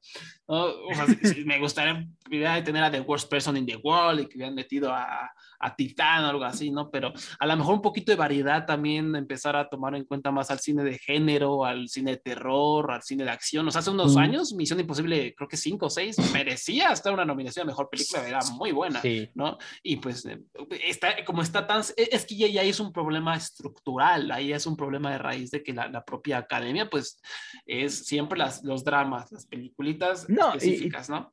Y también oh, las películas de género han tenido su oportunidad. No, no sé qué le ha pasado a la academia, porque en los 70 y en los 80 estaban en fuego, o sea, nominar películas como El Exorcista, Sí. Cazadores del Arca Perdida, E.T., la Star Wars original. Esas eran películas fuertes, son íconos del cine y se nominaron y se premiaron en sus respectivos años porque tenían esa calidad. Ahorita sí hay ciertos blockbusters que, pues ya lo, hemos hablado tú y yo, los hacen ya como si fueran cajitas felices de McDonald's, ¿no? Pero hay calidad todavía en- dentro de los blockbusters, dentro del género del terror. Y no se ve tanto el cine de género por los votantes, pero en realidad la gente ve más cine de género que dramas, seguramente. Y, y en caso, o sea, en, caso de México, sabemos que todos sintonizarían a los Oscars, ¿sí? Porque cada fin de semana se estrena El Exorcismo de Alguien y La Cabaña Siniestra y las El diablo de tal. Sí, sí, sí. Aquí en México nos encanta el cine de terror, o por lo menos eso siempre lo refleja la taquilla. Y pues, yo sí creo que el terror ayudaría un poquito a, a vender los Oscars, pero pues repito, o sea, parece que, a- aunque, aunque lo que digan es nominarán a una, a la mejor si bien nos va, ¿no? A dos, o sea, como que sí hay mucho ese sesgo de, ay, no es acción, o sea, eh, y lo veo también en Twitter, o sea, lo- la crítica blanca, o sea, los mismos críticos que estaban diciendo que, ay, el que no le guste esta historia no sabe de cine, ay, Don Loco, pues es una porquería, no sé qué, y no sabe nada de arte, son los mismos que también rebajan es- estas categorías de horror y que rebajan estas películas de acción, dicen, "Eh, esto no es arte, esto no es cine, y también, o sea, es un problema como global, o sea, como medio, no sé cómo decirlo, como este eh, gatekeeping privilegiado que, que, está ocurriendo en toda la industria. Ahora les quiero preguntar, esto, esto quisieron de cortar las ocho categorías, que déjenme les digo cuáles son específicamente, mejor diseño de producción, mejor edición, mejor score original, mejor maquillaje y peluquería, mejor corto animado, corto documental y mejor corto live action, ¿no? Eh, la academia dijo, vamos a cortarlas, como ya expliqué, se van a grabar, se van a editar y se van a meter los discursos de aceptación dentro de la ceremonia, los ganadores se van a anunciar en Twitter. Esta, eh, Jorge, fue una medida buena o mala, servirá de algo, o sea, va a haber alguien, va a haber un tiktokero que diga, oh, ah, sí, hoy sí, ahora sí voy a ver eh, los Oscars porque no va a estar mejor cortometraje animado, ¿no? O sea, ¿qué, crees que sea una medida que funcione? O sea, porque yo, yo lo veo y lo que están haciendo no me parece malo, o sea, me parece una buena idea para intentar solucionar su problema, pero ¿servirá de algo? Sí, yo creo, yo creo que no va a servir, o sea, no, no creo que es, de verdad no creo que es tan mala idea, porque todavía se pasan los, los discursos, anuncian los ganadores, están dentro de la ceremonia, o sea, no creo que es mala idea, no es como la una vez que sí querían sacarlos, ¿no? Que sí fue como un sí, Sí, sí. Esa, esa, vez sí fue horrible, pero, pero no, no, no creo que es una mala idea, pero que tampoco, creo que tampoco es un gran cambio, es un cambio superficial a un problema de fondo, ¿sabes? Que es que la academia está desconectada de la gente. Y y, creo que, o sea, alguien que de verdad no quiera ver los Oscars no lo va a ver porque ahora haya menos cortometrajes. ¿Sabes? No, no, no va a hacerlo por eso. O sea, es una decisión que tomas desde antes de ver los Oscars, desde ver qué películas están nominadas, desde ver que algunas ni llegan al cine, tienen pocos estrenos, de que es la película de Netflix que te da flojera, ¿sabes? ¿Cuánta gente el año pasado vio Mank realmente, ¿sabes? O sea, a mí me encanta Mank, me fascina Mank, pero ¿Qué tan no, estuvo ni en el top 10 un solo día de, de Netflix. O sea, no. salió mal. Exacto. O sea, ¿cuánta gente vio realmente man? ¿Cuánta gente realmente vio Nomadland? Eh, y, no digo que estos juegos no merezcan, son buenísimas, me gustan, pero, pero creo que el problema de fondo es más allá, está en la propia academia y, y la, las propias reformas que hacen y todo como que se han ido hacia un lado, se han cambiado, se han cambiado, se han abierto más espacios internacionales, han votado más películas internacionales, cosas más interesantes, pero, pero eso los ha alienado de otro lado, que es justo lo que decía Luis, o sea, ¿qué pasó con los, con los CT, con los Star Wars? Con Love Story, nominaron a Love Story, nominaron a Bonnie Clyde cuando, no, cuando tenían, no tenían tan buenas reseñas, esas películas eran consideradas como, y, y las nominaron porque la gente las veía y porque eran hitos, entonces creo que creo que algo que también se vale la pena reconocer y no con un premio de preguntarle a la gente en Twitter cuál es la favorita. es, películas que mueven la industria, ¿sabes? Que salgan la industria, que, que, son películas que hacen aquí y son buenas en calidad. Tal vez no son lo que, lo que todos dirían que es gran arte, pero son películas buenas, que la crítica apoya, que a nadie le molestaría que estuvieran nominadas, pues la gente está desconectada. O sea, cuando fue Endgame, ¿sabes? Endgame puede que a mucha gente no le encante y lo que quieras, pero fue un hito. O sea, fue, fue grande, fue grande la película y, y la ignoraron totalmente, ¿sabes? Sí, me, me, acuerdo mucho, esa, esa, esa, no me acuerdo si conté eso en, en algún programa pasado, pero la, la mañana de las nominaciones de, de, ese año, 2019, 2020, no sé qué habrá sido, eh, está trending topic en México Avengers Endgame y la gente, o sea, está sorprendida, o sea, había sorpresa de la gente, oigan, no manchen, ¿cómo es que Avengers Endgame solo está nominada a una categoría que era mejores efectos visuales? O sea, ni siquiera, o sea, pensaron que por haber sido este hito le iban a nominar y ni eso, ¿no? Que, pasó lo mismo. Yo estoy de acuerdo, por cierto, está bastante mala, pero dime. que pasó lo mismo ahorita con Spider-Man, ¿no? Mucha gente estaba como, Spider-Man seguramente la van a nominar a mejor película o, o en algunas otras categorías más técnicas pues porque los tres Spider-Man y todo este ruido que generó y la taquilla y fue la película que regresó a la gente al cine en muchos sentidos. Y yo vi muchas reacciones de la gente de, la película nada más está en mejores efectos visuales. Sí. Pero aparte la gente se empezó a burlar porque los efectos de Spider-Man No Way Home tampoco son los mejores, ¿no? Sí, sí, sí.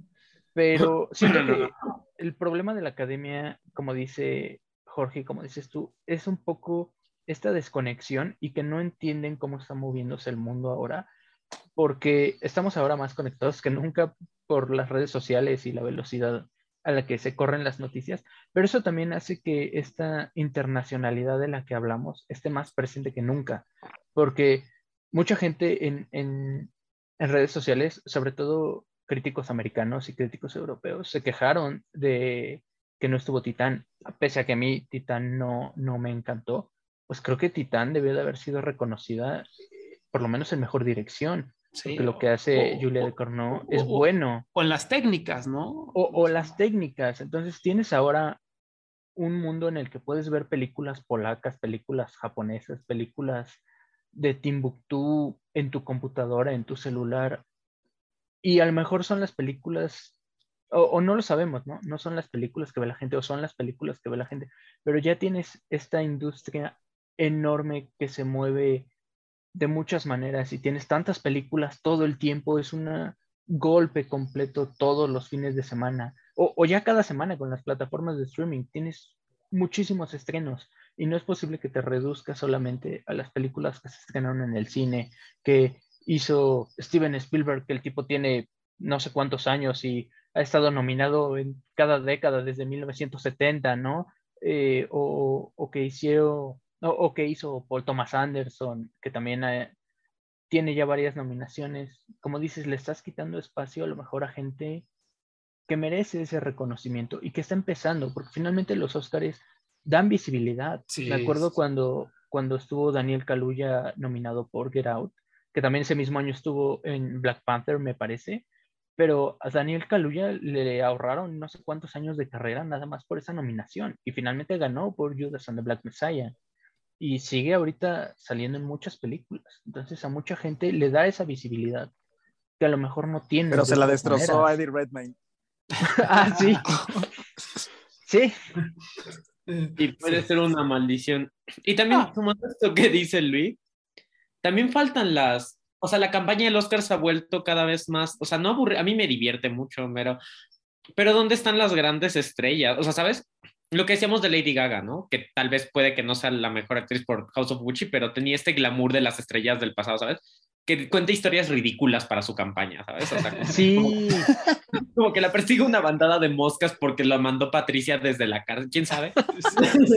es como, la mujer sigue viva, no te mandó moscas, o sea, eh, pero ese tipo de cosas que se hacen virales, Lady Gaga haciendo chistes, cada cosa que, o sea, ese tipo de cosas ya no hay, o sea, ¿cuántos de los actores que conocen, o sea, de, la, de las campañas de Oscar que han visto, de verdad pegan? O sea, o sea, de verdad se vuelven virales, a la gente le dan risa, la gente está al tanto. Fuera de los cinéfilos, no mucha gente está al tanto de la carrera, de la campaña. Estaba al tanto de lo que decía Lady Gaga, ¿sabes? Y eso jala.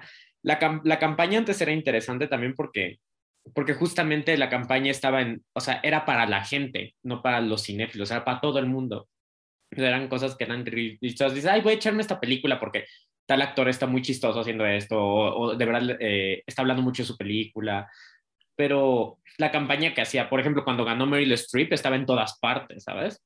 Pero está en todas partes para la gente. Cuando estuvo nominada por El Diablo Vista a la Moda también, o sea, eh, era una película que la gente había visto. Y creo que eso ya, ya tampoco, y tanto, la campaña de Óscares ya no es tan populista tampoco, ¿sabes? Yo digo, ah, o sea, para, en términos de, de mejor audiencias es, es un golpe, en términos personales que no vuelve, o sea, a mí no, eh, lo que está diciendo, yo no, las campañas personales no me interesan, yo solo quiero que lleguen los mejores, pero sí. tendría, Pero a la o sea, gusta. eh, eso se extraña, eso es lo exacto, es algo que la gente le gusta y, y, y con lo que conecta a la gente, pero pues así, así No, y, las y- y luego, y luego súmanle que acá en México lo transmiten en TNT con todo el audio desfasado y bien aburrido. Y luego en el 7 con Facundo, pues peor, Ay, peor sí. todavía. Ay, me tengo que rifar sí. con Facundo y es horrible. No, es, es, es inaudito, es O verdadero. sea, ya, es- es- quítenle los derechos a ellos, mándenselos a alguien más, de veras, de Sí. veras. Sí, sí, ti- tienes mucha razón. Aparte, y, no, y, aparte, las películas ni llegan a México. o sea, muchas de las nominadas ni llegan, ¿no? No, lo que- lo, lo que decíamos de Licorice Pizza, o sea, la mandaron a sala de arte incluso después de que recibió, eh, tampoco recibió muchísimas nominaciones, ¿no? Pero a sala de arte mucha gente se quejó en Chihuahua y en Monterrey de que la película simplemente no llegó hasta allá. Sí. Y aparte es, es ridículo porque pues, a, a lo mejor podrías vender algunos boletos y pues no, ya están pirata, pues ya la ves en pirata. O sea, la, la Sí. pequeña oportunidad que perdiste, pues ya, ya se fue por mala planeación. me gustaría que se pudiera, yo, yo, creo que ahorita como estamos ratings de un millón y cacho, creo que yo no, no, va a subir mucho más, o sea, no creo que se puedan regresar las viejas glorias de, no sé, 3, 4 millones de televidentes o lo que fuera, bueno, perdón, 40 millones o lo que fuera, ¿no? Se van a quedar como en 10 millones. Y yo creo que eso va a estar bien, yo creo que eso va a ser suficiente para las televisoras porque hacia allá van muchas, es como el tren un poquito de, de, muchos programas, de entregas, de TV shows, o sea, sí es importante eh, estar en la televisión, pero ya las mismas televisoras comprenden que es difícil llegar a, a, estas cantidades mastodónicas, ¿no? Y los Oscars, a pesar de que sus ratings son bajos, siguen siendo la premiación más sintonizada, ¿no? Y eso les da un, como un impulso importante, ¿no? Les da más fuerza para seguir negociando estos deals, ¿no? Estos deals de dinero con, con ABC. Entonces yo, digo, mi, mi esperanza es que, que, que siga la, la, academia premiando películas que vale la pena, pero que también haya un poquito menos de, gatekeeping hacia, hacia películas de aventura, de acción, de, de, de, terror, de ciencia ficción, ¿no? Que haya un poquito más de apertura, pero que, que no solo sean las de ciencia ficción gringas, ¿no? A lo mejor hay ciencia ficción eh, eh, de Indonesia, mejor hay terror japonés que, que, vale la pena examinar, animación japonesa. Y yo sé que eso no, no, no va a crear mucha atención ni ratings, pero pues al fin y al cabo lo, lo, que decía Jorge, para mí estos premios son muy, muy importantes de visibilidad y a mí sí me da mucho gusto, ¿no? Ver cómo año tras año veo a amigos que, que no ven nada los Oscars, que no saben nada, que solo vieron Black Panther, Spider-Man, pero que dicen, ah, me voy a chutar la, las nominadas a Mejor Película, ¿no? Uh -huh, y, sí, exacto. Ajá, y a lo mejor esta, esa película hablaron mucho y aprendí sobre migración, ¿no? Y pues para mí eso es, es importante. Pues, ni modo. Sí, porque hay que, hay que aceptar que, que, o sea, por ejemplo, no sé si a ustedes les pasa, yo también tengo eh, amigos así, que les da hueva buscar. O sea, sí. que, por ejemplo, ahora con esta onda de los cortos, ¿no? De los cortos animados, cortos live action, o los de lengua extranjera, si no está en Netflix, si no está en Amazon, pues no lo busco y no lo vi, ¿no? Entonces, creo que también ese, ese, esa accesibilidad, digamos, de los materiales, de los productos, pues creo que es importante, ¿no? Dentro de todo, que ahí, pues, de una u otra forma, pues deberían echarse ahí, ponerse las pilas también las, las distribuidoras, como decía también Luis, o sea, mandas a Licorice Pizza en salas en donde muy centralizadas, ¿no? Olvidas a, a, a todo lo exterior y pues obviamente es, es, poco dinero, pero también es poca visibilidad de la peli, ¿no? Entonces, creo que sí, es, es, es un rollo muy complejo del que ya hablamos y eso está padre. sí, sí, sí. Pues bueno, a ver, a ver qué sucede, a ver cómo mejoran los ratings, qué, qué va a hacer la cadena. Yo, yo creo que esto, a pesar de la presión de los artistas, de, de, lo que quieren hacer, no van a revertir lo de quitar las categorías eh, de la transmisión. Yo creo que se, se, van a quedar ahí y van a intentar, como decir, vea, vean cómo sí funcionó, vean cómo este cambio funcionó. ¿Eh? A ver si es cierto. Yo hablaba, bueno, tuve oportunidad este fin de semana de platicar con Donald Mowat, que es el maquillista nominado al Oscar de Dune, ¿no? Que, que, es un tipazo, y, y, le preguntaron eso, ¿no? ¿Y qué opinas de esto? ¿Que los van a quitar? Y pues decía, pues la verdad es que yo es un cambio que ya veía venir, ya solo, solo lo estaba esperando, ¿no? Porque él es parte de la academia, de la rama ejecutiva, decía, en cualquier momento iba a suceder porque pues eh, los ratings son importantes y sea, pues yo no me, no me importa tanto, o sea, comprendo la frustración, pero a, a, mí no importa tanto porque al fin y al cabo me van a honrar y estoy contento de que se visibilice mi trabajo, no sé qué, no una respuesta medio diplomática, pero sí, eh, eh, realmente es, eh, lo que me quedo es, ya lo veía venir, ¿no? Esto, esto se tiene que pasar tarde o temprano, yo creo que ahora sí la academia va a aprovechar para intentar demostrar que este cambio sí funcionó, ¿no? A, a pero de todos modos va a durar cuatro horas. Exactamente, entonces, no, no, no sé qué vaya a suceder.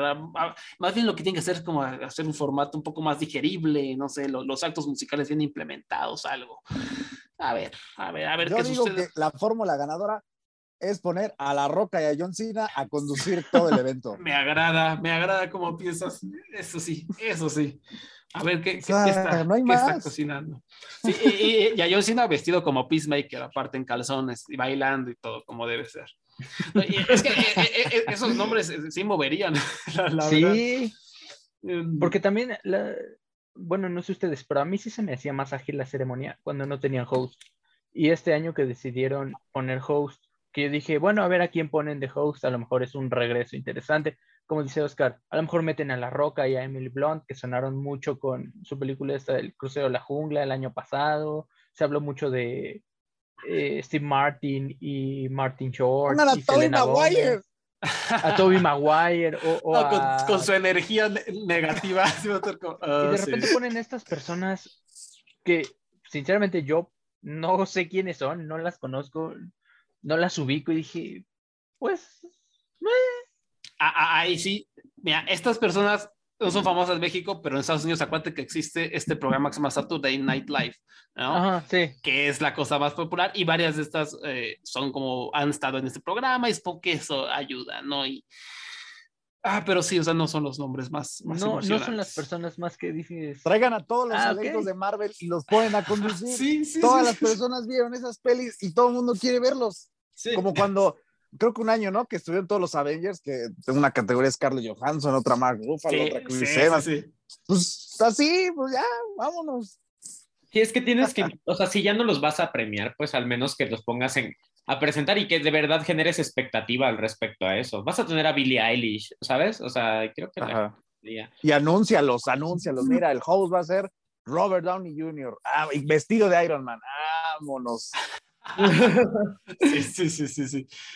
Pero pues aquí tenemos a Amy Schumer, Regina Hall y Wanda Sky. Es que pues no. O sea, va- creo que van a hacer van a hacer bien la chamba de, de- de ser anfitrionas. O sea, van a mover, van a hacer reír, porque son muy buenas, pero eh, no sé si vayan a mover rating.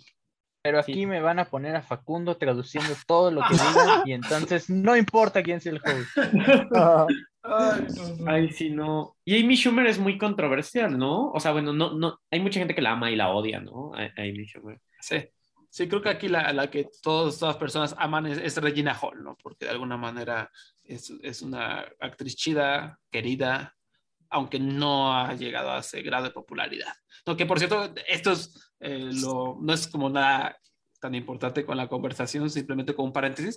Regina Hall muy inteligente, va a tener un año muy, muy importante en el 2022, porque va a estar en dos películas que estuvieron en Sondas, Master, que va a llegar a Prime en, en, en marzo, y eh, ay, se me olvidó el nombre, eh, for Jesus Save Your Soul, que interpreta a la esposa de un ministro de una, de una iglesia acusado de algo medio macabro, que es una película que gustó muchísimo en Sundance, que muchas personas dicen que es la mejor actuación del año hasta el momento, la de Regina Hall. Entonces, lo que aquí hizo Regina Hall de aceptar este trabajo es un gran, una gran chamba de RP, porque va a estar en la conversación, la gente va a decir, ah, Regina Hall, es cierto, Regina Hall existe y siempre me ha hecho reír en todas las películas que he visto. No, de, ah, Regina Hall, la Scary Movie, la Scary Movie 2, no, la de los ojotes. Entonces va a decir, ah, va a salir en esta nueva película de Master, ah, va a salir en esta película de, con Sterling K. Brown, que es un actor muy querido. Entonces, a lo mejor eh, esta propia estrategia ayuda a Regina Hall a hacerse su propia campaña de Oscar para el próximo año, ¿no? Ya lo veremos, ¿no? Solo que quería hacer ese paréntesis, me, me parece interesante. Y para complementar lo que les decían de Licorice Pizza, estoy viendo aquí el, el top 10 de la taquilla de, del 29 al 27 de febrero en México, no aparece Licorice Pizza en el top 10, ¿no? Por, por supuesto, pues no, no, estuvo en casi ninguna salas. La que sí está es El Exorcismo de Dios, ¿no? 19.1 millones. No de, puede o sea, ser. o sea, estas películas pegan porque pegan en México, es, es, es impresionante. Pero, pero bueno, eh, vamos a seguir hablando ahora de Licorice Pizza, ¿no? Ya, ya que estamos en el tema calientito, ya que todos tuvimos oportunidad de ver esta película. Es dirigida por Paul Thomas Anderson, está nominada a Mejor Guión Original, Mejor Dirección y Mejor Película en los Oscar 2022. Y la sinopsis es la historia de Alana Kane y Gary Valentine, de cómo se conocen, pasan el tiempo juntos y acaban enamorándose en el Valle de San Fernando en 1973.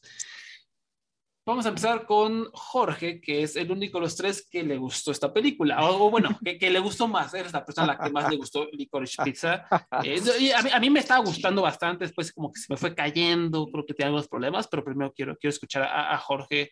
Eh, ¿Qué es lo que más te, te, gustó de Licorice Pizza? Ah, gracias, gracias. A, a mí me, me, gustó mucho, mucho, mucho Licorice Pizza. Um, creo que yo iba con una idea muy, muy muy extraña porque dije una película romántica de Paul Thomas Anderson. Digo, digo, hizo, hizo el, el hilo fantasma, pero no creo que todos lo consideremos como un, una gran oda al romance. Pero particularmente, um, y se me hizo muy, o sea, a mí me, me, me, gustó mucho la ambientación, la dirección, las actuaciones, Alana y este Uf, Cooper Hoffman. Tremendos. No, no, no manches, tremendos. Y creo que sí es verdad que e, es el guion más débil de Paul Thomas Anderson de los que he visto, o sea, sí, sí es el guion más débil. Curiosamente es el que la gente dice que tal vez vaya a ganar por ese y yo, no me encantaría que ganara por ese, pero, pero a mí a, mí sí, sí, me gustó mucho y, y, creo que fue por, porque vi mucho patetismo en el papel de Alana, ¿sabes? O sea, en el personaje. O sea, creo que sí, la película tiene un tono romántico y todo, pero creo que el hecho de que ella esté con un chavo 10 años, bueno, en realidad es 13 años porque hay esta escena ya vende el camión en el que ella dice como, tengo 28 y el qué, 25, entonces creo que tiene 28. sí, sí, sí, exacto, ya me quedé con esa duda. Entonces, eh, pero creo que aunque la película tenga este tono optimista de que en realidad deben estar juntos pese a todo, creo que en realidad la película es un poco, muestra como este patetismo de ella, de, de, de la inmadurez que tiene y de que el romance en realidad, aunque nos lo pintan como algo bonito, en realidad es patético, o sea, en realidad es uh -huh. triste, no es como debía.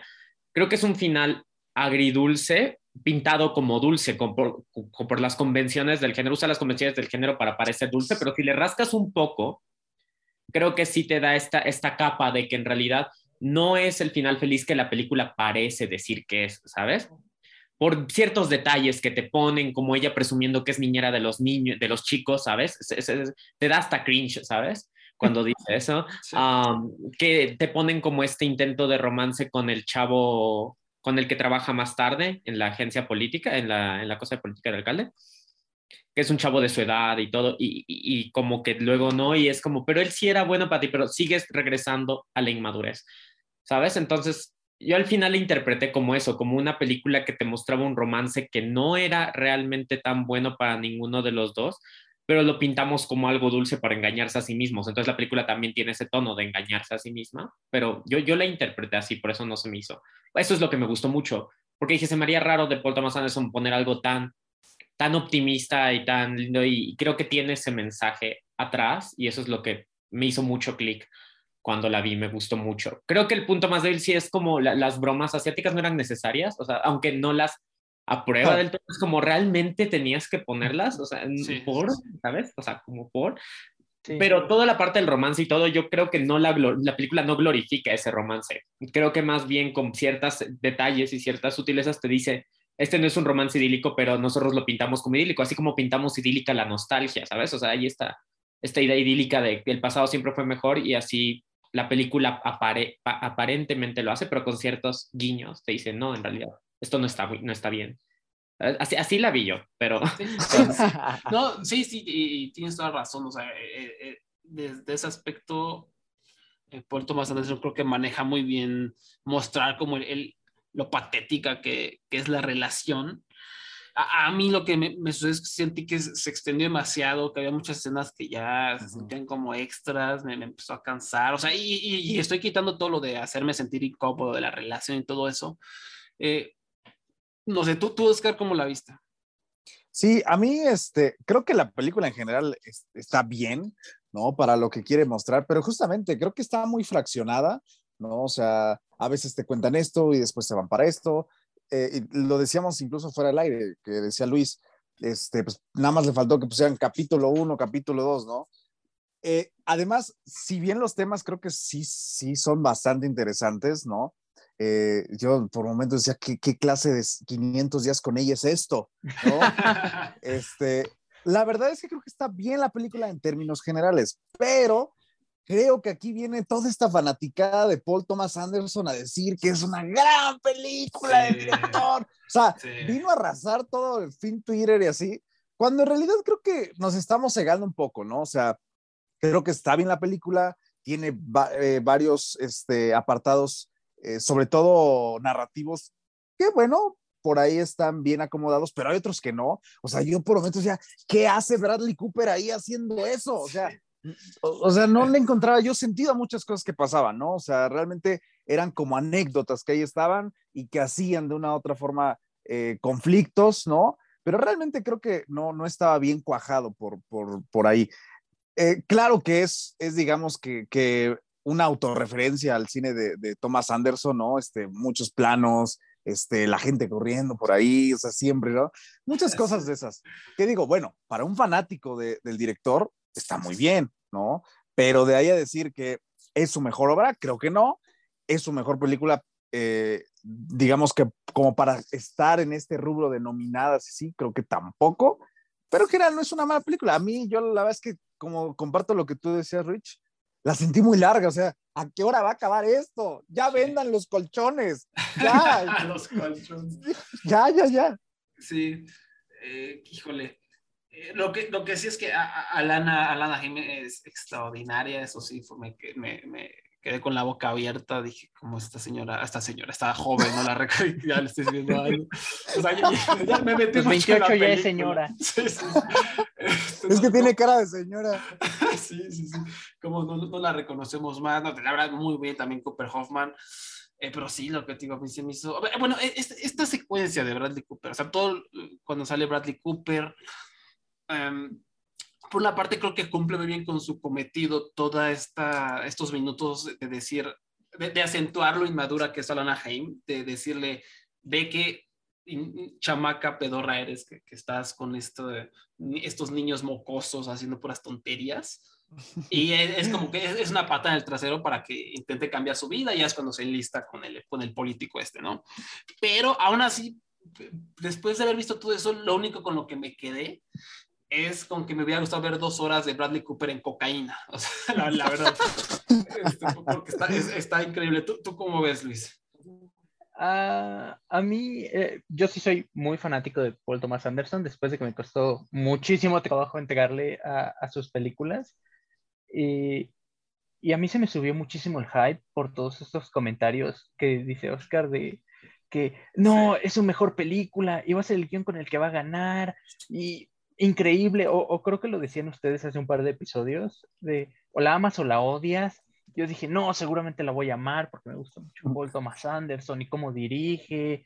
Y empezó la película bien, bastante bien, me gusta mucho el inicio, pero de repente, como, como lo dijo Andrew, eh, eh, eh, Oscar, perdón, eh, sentí que nada más le faltan estos intertítulos de capítulo 1, como que Anderson quería hacer una serie y dijo, no, soy, soy mucho director para hacer una serie. Y, y sí, nada más son anécdotas. A mí la porción de Sean Penn se me hizo aburridísima, larguísima, sin sí. sentido. Dije, ¿qué estoy haciendo viendo esto? ¿Qué sentido narrativo tiene? No tiene un propósito, terminan como empezaron. Y, y así van. Eh, O sea, el chiste de 500 días con ella es verdad. O sea, van y regresan, van y regresan la parte de Bradley Cooper se me hizo muy rápida, o sea, como que ahí le metió el acelerador y de repente la del político otra vez fue como de, ¿por qué? ¿En qué momento se le vieron las aspiraciones al personaje de Alana de estar aquí?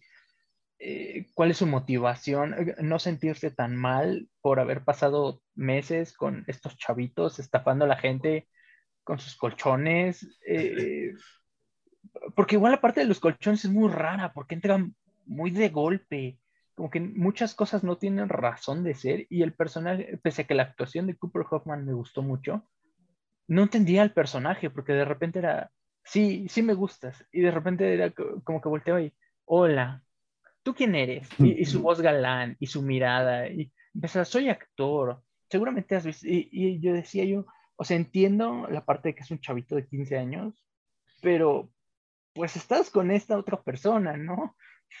¿Por qué de repente volteaste a ver a la, a la Ah, sobrecargo? Porque los seres humanos son horribles.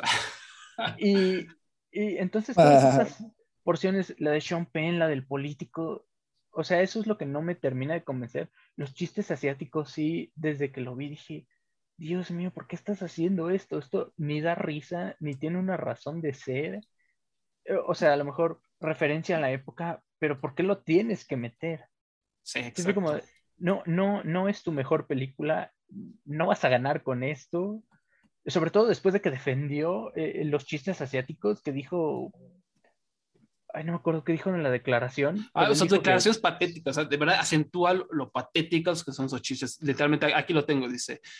em, le preguntaron, ¿no? Sobre el que si el racismo está bien ejecutado, que si le está dando este- esta, esta escena le está dando permiso a la gente de reírse, de reírse, de burlarse del estereotipo que está haciendo. Y dice, "Mm, correcto, mm, no sé, tal vez esa es una posibilidad. Ciertamente soy capaz de, de errar el blanco, pero por otro lado supongo que no estoy seguro de cómo separar cuáles eran mis intenciones y cómo aterrizaron. O sea, su, su, su respuesta... Sí, es muy rara. Ajá, es como decir, ah, sí, sí, soy racista. Casi casi sí, soy racista y me quería eh, reír con un chiste racista. Eso parece que es lo que hice, ¿no?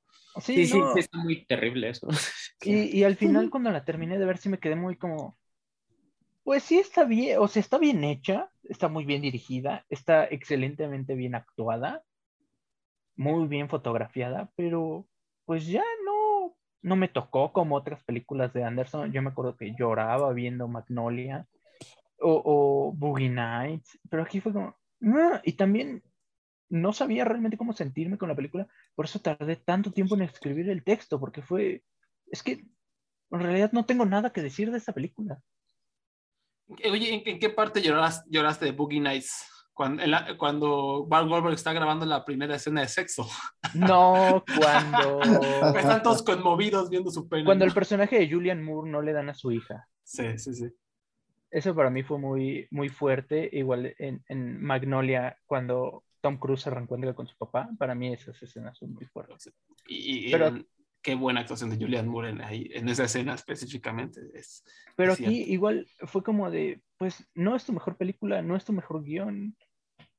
No sé qué estás haciendo nominado ahí. O, o sea, está muy bien dirigida, pero tampoco me parece que su nominación a mejor dirección esté Eh, tan bien Tampoco, ¿no? sobre Julia de Cornu, sobre Guillermo del Toro, por ejemplo, en Nightmare Alley, Sobre sobre Ma- Maggie Gyllenhaal, sobre, sobre Denis Villeneuve. Villeneuve, o sea, simplemente sobre Villeneuve.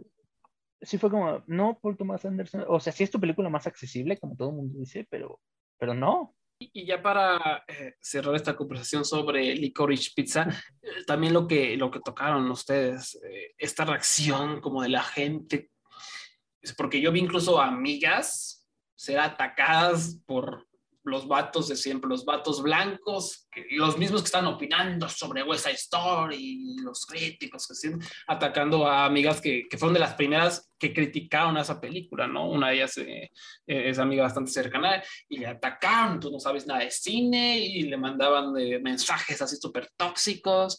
eh, fue una reacción verdaderamente apabullante, me parece, y como sean exagerada por esa película que vimos que pues está bien, no, no es para tanto, está bien dirigida, pero ya ustedes lo explicaron perfectamente, que a lo mejor no, no da en el blanco totalmente, que claramente tiene problemas, y lo peor, peor es que le critican, ah, es que no sabes nada, como dices que es un racista, pues bueno, ahí está la prueba, ¿no? Él mismo que casi casi lo comprobó, desgraciadamente. Pero ta- también por otro lado, también creo que hubo esta, eh, esta, este discurso sobre que hablaba de que no, es que si te gusta esta película, estás mal del cerebro porque te querías coger a tu niñera, ¿no? Escuché, decían por ahí, este, como es que te apoyas eso de las relaciones de 15 años, está muy mal, y, y Jorge lo explicó excelentemente eh, ahorita que lo que nos platicaba, ¿no? O sea, la película lo que está realmente retratando es lo patética que es esta relación y lo errónea que están es- los tóxicos que son los dos, y, y de, y de alguna manera eso me hace reflexionar, o sea, realmente eso eh, sí está bien plasmado en la realidad, o sea, lo, lo- por ahí eh, mi mamá lo decía mucho, ¿no? Locos se encuentran con locos, ¿no? O sea, Mm. una persona que no va a terapia, no, eh, va a ser muy difícil que esté con una, una que tenga una pareja sana, ¿no? Eso, eso es muy real, es algo que ocurre en la vida real, ¿no? Es un tip que les da el tío Wally, este, ¿no? Si, si con alguien muy, muy tóxico, pues hay, hay que ir un poquito a terapia, ¿no? Porque es, es muy importante para tener como esas relaciones sanas, y es algo que la película creo que por lo menos refleja bien, ahora que que, sé, que haya escenas, me parece que de más, que ya un poquito de eh, aburrición, que mm, del guion pierda la marca un poquito, pues ya ese es otro, otro tema, ¿no? Simplemente creo que sí hubo todas estas conversaciones medio, medio tóxicas, ¿no? Jorge, ¿qué opinas de, de todo lo que hicimos? Yo creo que tú, tú- tú también lo explicaste perfectamente, incluso me convenciste de que, de que tiene más valor la película de la que yo la había visto. A mí me dieron ganas de volver a ver con lo que dijo Jorge. Dije, ay, ¿por qué no vi esas cosas? Entonces, ¿cuál vi? Chihuahua. Sí, Yo fui a ver, fui a ver la de Jennifer López, perdón. Me alegra que, que, que, la- que- les haya hecho pensar al menos, volverla a ver un poco. Eh, A, a mí, o sea, estoy de acuerdo que... Es que yo, bueno, la verdad sí tuve problemas con los chistes asiáticos, hasta a mi papá le dije como, ¿por qué hacen esos chistes? Así estamos, porque la vi con mi papá. Pero, pero a mí todo, o sea, todo me capturó. Digo, no es el mejor guion de, de Paul Thomas Anderson, pero también tiene que ver un poco como en, en el momento de vida que te toca, porque eh, justo cuando estaba viendo los episodios y los capítulos y las viñetas, yo estaba pensando, es que así recuerdas la vida, es que yo estaba muy sumergido en la película, o sea, cuando tú recuerdas tu vida o cuando se la cuentas a alguien, la cuentas en capítulos, ¿sabes? O sea, la cuentas tal cual como, ay, esa vez que fui a tal parte y tenía una niñera, o yo tenía un amigo que coleccionaba caracoles y pues ese amigo era muy bueno y una vez se cayó el columpio y se rompió la cabeza, ¿sabes? Pero metes el dato de que coleccionaba caracoles y, y nunca cierras ese punto, por qué coleccionaba caracoles, o sabes, o sea, como que así es cuando cuentas una anécdota o cuando cuentas tu historia o cuando cuentas la vida, metes datos innecesarios, la cuentas en viñetas, la cuentas fragmentada y muchas veces como tú como personaje no tienes como tantas motivaciones. Y creo que aquí justamente ese es el punto de, Alana. Alana no tiene un motivo, o sea, quiere ser importante pero no sabe cómo ni, por qué.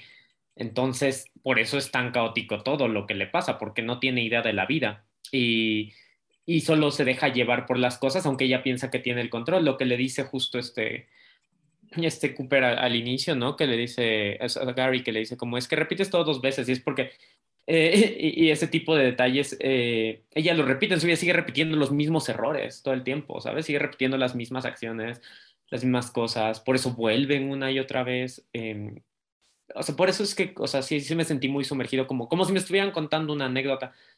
Y, y por eso es que la, la sentí muy, muy natural. Entonces, La amo, dice Jorge. Sí, Yo sí me- la amo, ustedes la odian. Ustedes la odian. Sí, no me gusta tanto como, o sea, me gusta mucho más. Magnolia también es mi favorita. De ahí es el hilo The fantasma. Master. Eh, The Master es la tercera que más me gusta. The Master No me- me gusta The Master. No te encanta, ¿no? Sí, sí, bien tú. Entonces, No, eh, The Master no me gusta. A, a mí me fascina The Master. De hecho, creo que Amy Adams debió ganar el Oscar por esa, pero, pero creo que sí, o sea, sí me gustó bastante. No es su mejor película. Y si ganara el guion por esta, sí sería como, ah, has tenido mejores guiones y hay mejores guiones en la Yo siento, que, yo siento que si se lo dan es como de, pues ya tiene 11 nominaciones, ya dáselo. Sí, no, también creo que no, no es su mejor guion ni es el mejor guion de la categoría. O sea, incluso, o sea, hay varios mejores. Y Don't Look Up a mí me, me gustó mucho ya. Pero... pero- Siento que, Yes. perdón, Ah, sí, no, no, pero creo que es muy inmersiva y creo que si te vas con, o sea, si te dejas llevar por el viaje, no, no la sientes, ¿sabes? A mí se me pasó rapidísimo, o sea, toda la película. No, no, la- no la sentí. creo que en este mismo sentido de, de estas películas como Slice of Life, co- como que te muestran este momento específico en la vida de una persona, y muy similar en muchos sentidos, incluso en la estructura un poco capitular. The Worst Person in the World es muchísimo mejor haciendo todo lo que tal vez eh, Licorice Pizza hace mal. Estoy de Sí, The. Worst, The Worst Person tiene, tiene mejor guion, la verdad, porque esa sí tiene capítulos, tiene hasta los Sí, títulos. sí, tiene los intertítulos. Y, y bien justificado, o sea, los- en The Worst Person World los capítulos te sirven también pa- como si fuera un reloj de tiempo de decirle cómo se le está acaba, se le está yendo la vida a esta mujer, ¿no? Y, y sigue sin saber qué hacer. De- eh, o sea, la misma división de capítulos es tan inteligente porque ayuda al, al guion a, a ejemplificar su punto y su esencia de que esta Sí, mujer sí. igual está un poco perdida. Y, y en Sí. Licorice Pizza pues no pasa eso. Sí, son dos películas, la verdad, bastante similares, pero una es mejor que la otra en ese aspecto del guion. Al chile. ¿no? Una sí la supieron hacer. Va a ganar la que no. Sí, sí, sí. Pues a Sí, ver, la o sea, verdad, The Worst Person sí es mejor, es mejor el, el guion de Worst Person y hace mejor esto. Pero sí, si ganara guion tampoco estaría satisfecho. Pero no me molesta su nominación a dirección y a película, la verdad, porque de verdad sí está muy bien dirigida. o Es sea, que está muy bien hecha. Sí, sí, sí, sí, está muy, muy bien hecha. Entonces yo sí estaba contento con su nominación a director. Me, no, me, no, me, me molestó que no nominaran a Lana, la verdad, porque sí me gustó mucho Sí, ella. o sea, ya que la veces, no, hombre, ¿cómo nominaron a Nicole Kidman por Alá? O sea, no, o sea, están pero en, en divisiones distintas. Una, una es así, este, liguilla, y la otra está ahí en la, en la, en la liga Descenso. de ascenso. Entonces, pues, eh, ni modo, digo, igual, él claramente tiene un, un futuro brillante, él y Cooper Hoffman, que está igualito a su papá, es una cosa impresionante. Eh, y solo para, para terminar, y por curiosidad, Luis, ¿cuál prefieres que gane mejor guion? Si solo te diera estas dos opciones, Belfast o Licorice Pizza. No, Licorice Pizza sobre Belfast, o sea, Ah. mil veces. Ah, órale, entonces definitivamente no te gustó, no te gustó Belfast. No, Belfast, Belfast, lo que son Belfast y King Richard las tengo hasta abajo de mi lista de ranqueadas de las nominadas a mejor película. No, no, no me gustan. Vas a ver, nada, está bien.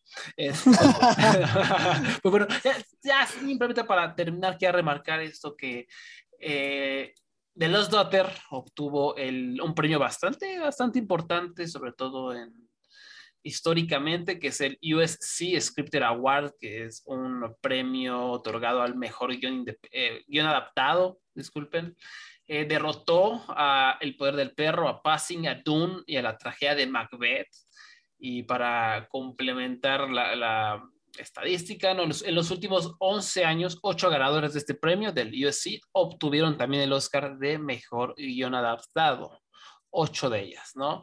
Pero la estadística se ha ido reduciendo. En los últimos cinco años, solo dos ganadores repitieron y en los últimos tres, nadie, nadie lo ha logrado. Ahora, eh, yo, yo sí he visto mucho, mucho apoyo hacia el guion de Maggie Gyllenhaal por The Lost Daughter, porque la verdad, eh, eh, tiene un grado de dificultad bastante alto, me parece, ¿no? Es, un libro medio ambiguo, aunque Elena Ferrante es una excelente escritora. Y recordemos que también ganó mejor guion en Venecia, va a tener el impulso de, los Spirit Awards, donde los otros están nominados en todos lados. Entonces, por ahí por, está, en problemas el, poder del perro. ¿Cómo, ¿Cómo ves, Jorge? Yo creo que es probable. Lo estaba pensando mucho porque dije, es que es raro que una película gane a guion sin estar nominada a mejor película, ¿sabes? Pero creo que hay un amor especial por The Lost Daughter, o sea, tal vez no es tan grande, pero es muy, muy fuerte. El hecho de que Jessie Buckley esté nominada, habla mucho de eso. Y, y se ha hablado bien de la película en general, entonces no lo, no lo veo. No lo veo descabellado, no, lo, no veo descabellado que ganara. Es una pena que no esté mejor película, porque, porque o a me, y a mejor directora, porque de verdad creo que va por las mismas ligas de The Father el año pasado, ¿sabes? Creo que tenía, tiene ese mismo aire de película como muy elegante, muy difícil de transmitir visualmente y lo logra. Entonces creo que podría ganar.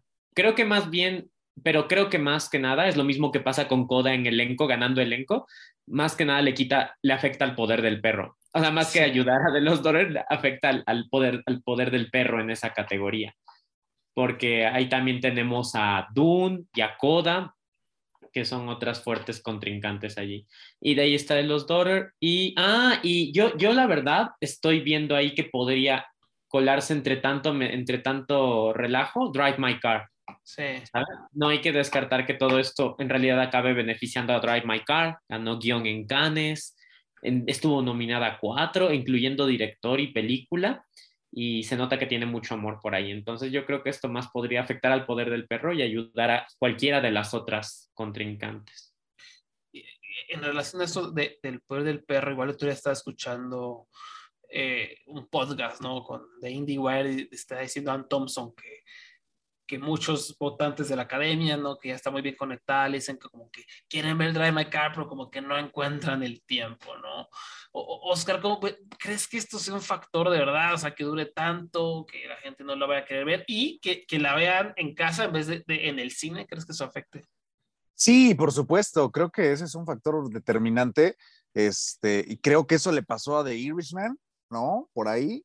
Este, ¿Sí? Creo que también la conversación en Twitter ha, ha radicado en, en esta parte ya desde hace mucho tiempo de la pesadez que causan las películas de dos horas, ¿no? Sí. O sea, ves en Netflix ahí ciento veintitantos minutos, ciento treinta y tantos, y ya te está pesando, inclusive nada más de pensar que vas a estar ahí dos horas, ¿no? Y que muchos incluso piden, no, ya hagan las de una hora y media, ¿no? Excepto las de superhéroes, excepto las de superhéroes, es así, hasta cinco estamos ahí. Pero creo que eso sí puede ser una, una desventaja muy, muy grande para Drive My Car por la duración por el idioma, por supuesto, ¿no? Sobre todo a, a, en, en, en Gringolandia, que les pesa leer subtítulos. Entonces, creo que esas sí podrían ser las desventajas. Además, como, como bien dices, Rich, esta parte de verla en casa, a veces poner pausa, irte a hacer otras cositas, regresar, ¿en qué nos quedamos? Ah, sí, cierto, eh, tal, tal escena. Y en el cine, pues bueno, es la experiencia distinta. Entonces, creo que eso sí podría jugar en contra de, de Drive My Car, a pesar de todos sus, sus logros, por supuesto, técnicos y narrativos.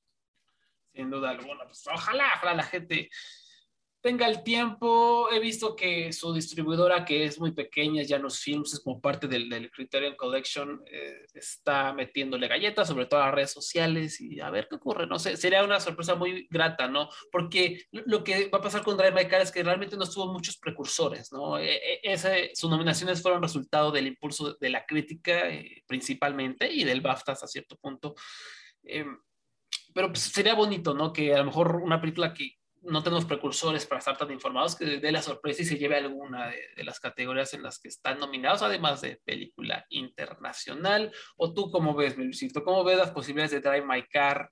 O, o, o, incluso de, también te quería preguntar por ahí de Flea. ¿Ya tuviste oportunidad de ver Flea?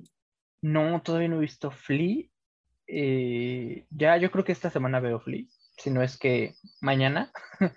eh, pero a mí sí me eh, yo sí me la pensé mucho para poder ver Drive My Car, porque precisamente lo que dice Oscar, son tres horas, está en japonés, Murakami no es mi escritor favorito y está adaptando un cuento de él. Dije, y Jorge fue el que me convenció de verla, que me dijo, no, es que no pesan las tres horas. Y dije, bueno, a ver, vamos a verla. Y no, la verdad es que no, es una película que fluye bastante bien.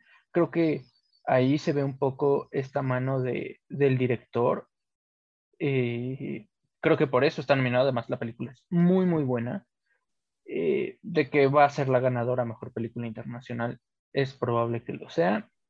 Y yo creo que es la película que podría estarle peleando ese Oscar a Mejor Guión Adaptado a, al Poder del Perro y ahora a The Lost Daughter porque la verdad es que sí está, no, no conozco el cuento, tampoco nunca he leído el libro de La hija oscura, lo único que he leído es Dune, pero eh, yo creo que tiene posibilidades de, de levantar, por lo menos en guion. En dirección en película, siento que Jane Campion ya está muy cantada y va a ser quien gane seguramente. Si es que Disney no hace un encanto con West Side Story. Y creo que en película el reconocimiento es la nominación. O sea, tu película es tan buena, eh, le ha gustado a tanto a los críticos, tiene un gran ritmo. Aquí está tu premio, te nominamos a mejor película. Yo siento que va por ahí la cosa. Sí, sí, sí. Y ahorita, para complementar lo que decía Jorge, o sea, está viendo las categorías de guion y realmente en los últimos 11 años ninguna, ningún guion ha, ha ganado si no está nominado a mejor película. O sea, no, no hay ninguna excepción extraña. Entonces, pues de los Dotters se ve un poco más, más pero como decía, pues, hay apoyos a esa película, como, como se refleja en las actuaciones. Ya veremos qué sucede y ya veremos también qué sigue ocurriendo en esta temporada de premios, ¿no? Durante las próximas semanas se vienen premios bastante fuertes, sobre todo en el rubro documental, los IDA, los Cinema Eye Honors, que vean sin documental, es magnífico, vean las nominadas, son muy buenas todas. También se van a venir los premios de dirección de arte, de edición y por supuesto el domingo, el 6 de marzo, van a ser los Spirit Awards, vamos a tener la cobertura en vivo, por supuesto, esos premios son muy bonitos, películas buenísimas, ¿no? que no tuvieron mucho reconocimiento en la temporada de premios, pero que vale, vale la pena ver. Vean Catch the Fair One, vean Pleasure, vean por ahí, por supuesto, de, de los Daughter, que es una maravilla, ya lo dijimos, vean The Novice, que a mí no me encantó, pero tiene muchas cualidades técnicas increíbles, todas las pueden encontrar y, se van a pasar un buen rato. Entonces, pues, eh, y por supuesto, sintonizando nuestra cobertura en vivo en las redes sociales. Y pues ya eso es todo por hoy, eso es todo por este programa de la estatuilla. Muchas gracias a todos los bonitos invitados que tuvimos. ¿En dónde te podemos encontrar, mi buen Oscar? No, pues muchísimas gracias por la invitación, Rich. Ahí me pueden seguir en mi Twitter, donde ando quejándome nada más de lo que pasa ahí en el mundo del cine, dando puro desastre, en eh, arroba Oscar-Andrew. Este, ahí estoy. Y pues ya esta semana estrena Batman, porque yo quiero que nominen a Robert Pattinson al Oscar el siguiente año y Batman también, tres horas, no hay problema. Próximo año te, te la canto ahorita, mejor maquillaje y peinado, nominado Batman, porque está ahí el pingüino este, con su planta de maquillaje. Sí, con Corin Farrell. Pues vamos a ver, pero bueno, ahí está. Jorgito, ¿dónde te podemos encontrar? A mí me encuentran en Twitter, igual, ahí comentando cosas de cine, quejándome de Cenicienta siempre y, y compartiendo cosas. Um, en arroba Jorge ES0 y ahí pues ya pueden encontrarme y seguirme y si les gusta lo que digo. Gracias. Ahora to- todos te van a mandar amor por apoyar a Licorice Pizza, vas a ver. Y después, Luis Serrín, ¿dónde te podemos encontrar? Ah, yo agradezco mucho la invitación. eh, son muy divertidos. eh, qué placer estar aquí hablando de todas estas cosas con ustedes. Eh, a mí también me encuentran en Twitter como Lush Servín. También comparto cosas de cine y pues el contenido de la estatuilla, que es bastante, bastante bueno. Muchas gracias. Y lean, sobre todo los fanáticos de Paul Thomas Anderson. Luis tuvo unos rank- un ranking buenísimo con todas sus películas y un artículo también muy bonito sobre su experiencia, ¿no? Esto que nos contaba de lo difícil que fue para eh, entrarle al cine de Paul Thomas Anderson y cómo lo logró, ¿no? Les, les invito a leer todo eso en laestatuya.com y también nos pueden encontrar en todas las redes sociales, en Facebook, en Twitter e Instagram y también en TikTok como arroba la estatuilla. En TikTok ahí tenemos un montón de recomendaciones buenísimas. Se viene un documental ¡mua! chulada que les va a encantar, ¿no? Para que estén al pendiente de la recomendación. Y pues bueno, yo soy Wally, me pueden encontrar en arroba WallyRGR en Twitter. Y pues nada, muchas gracias y nos escuchamos pronto. Bye bye.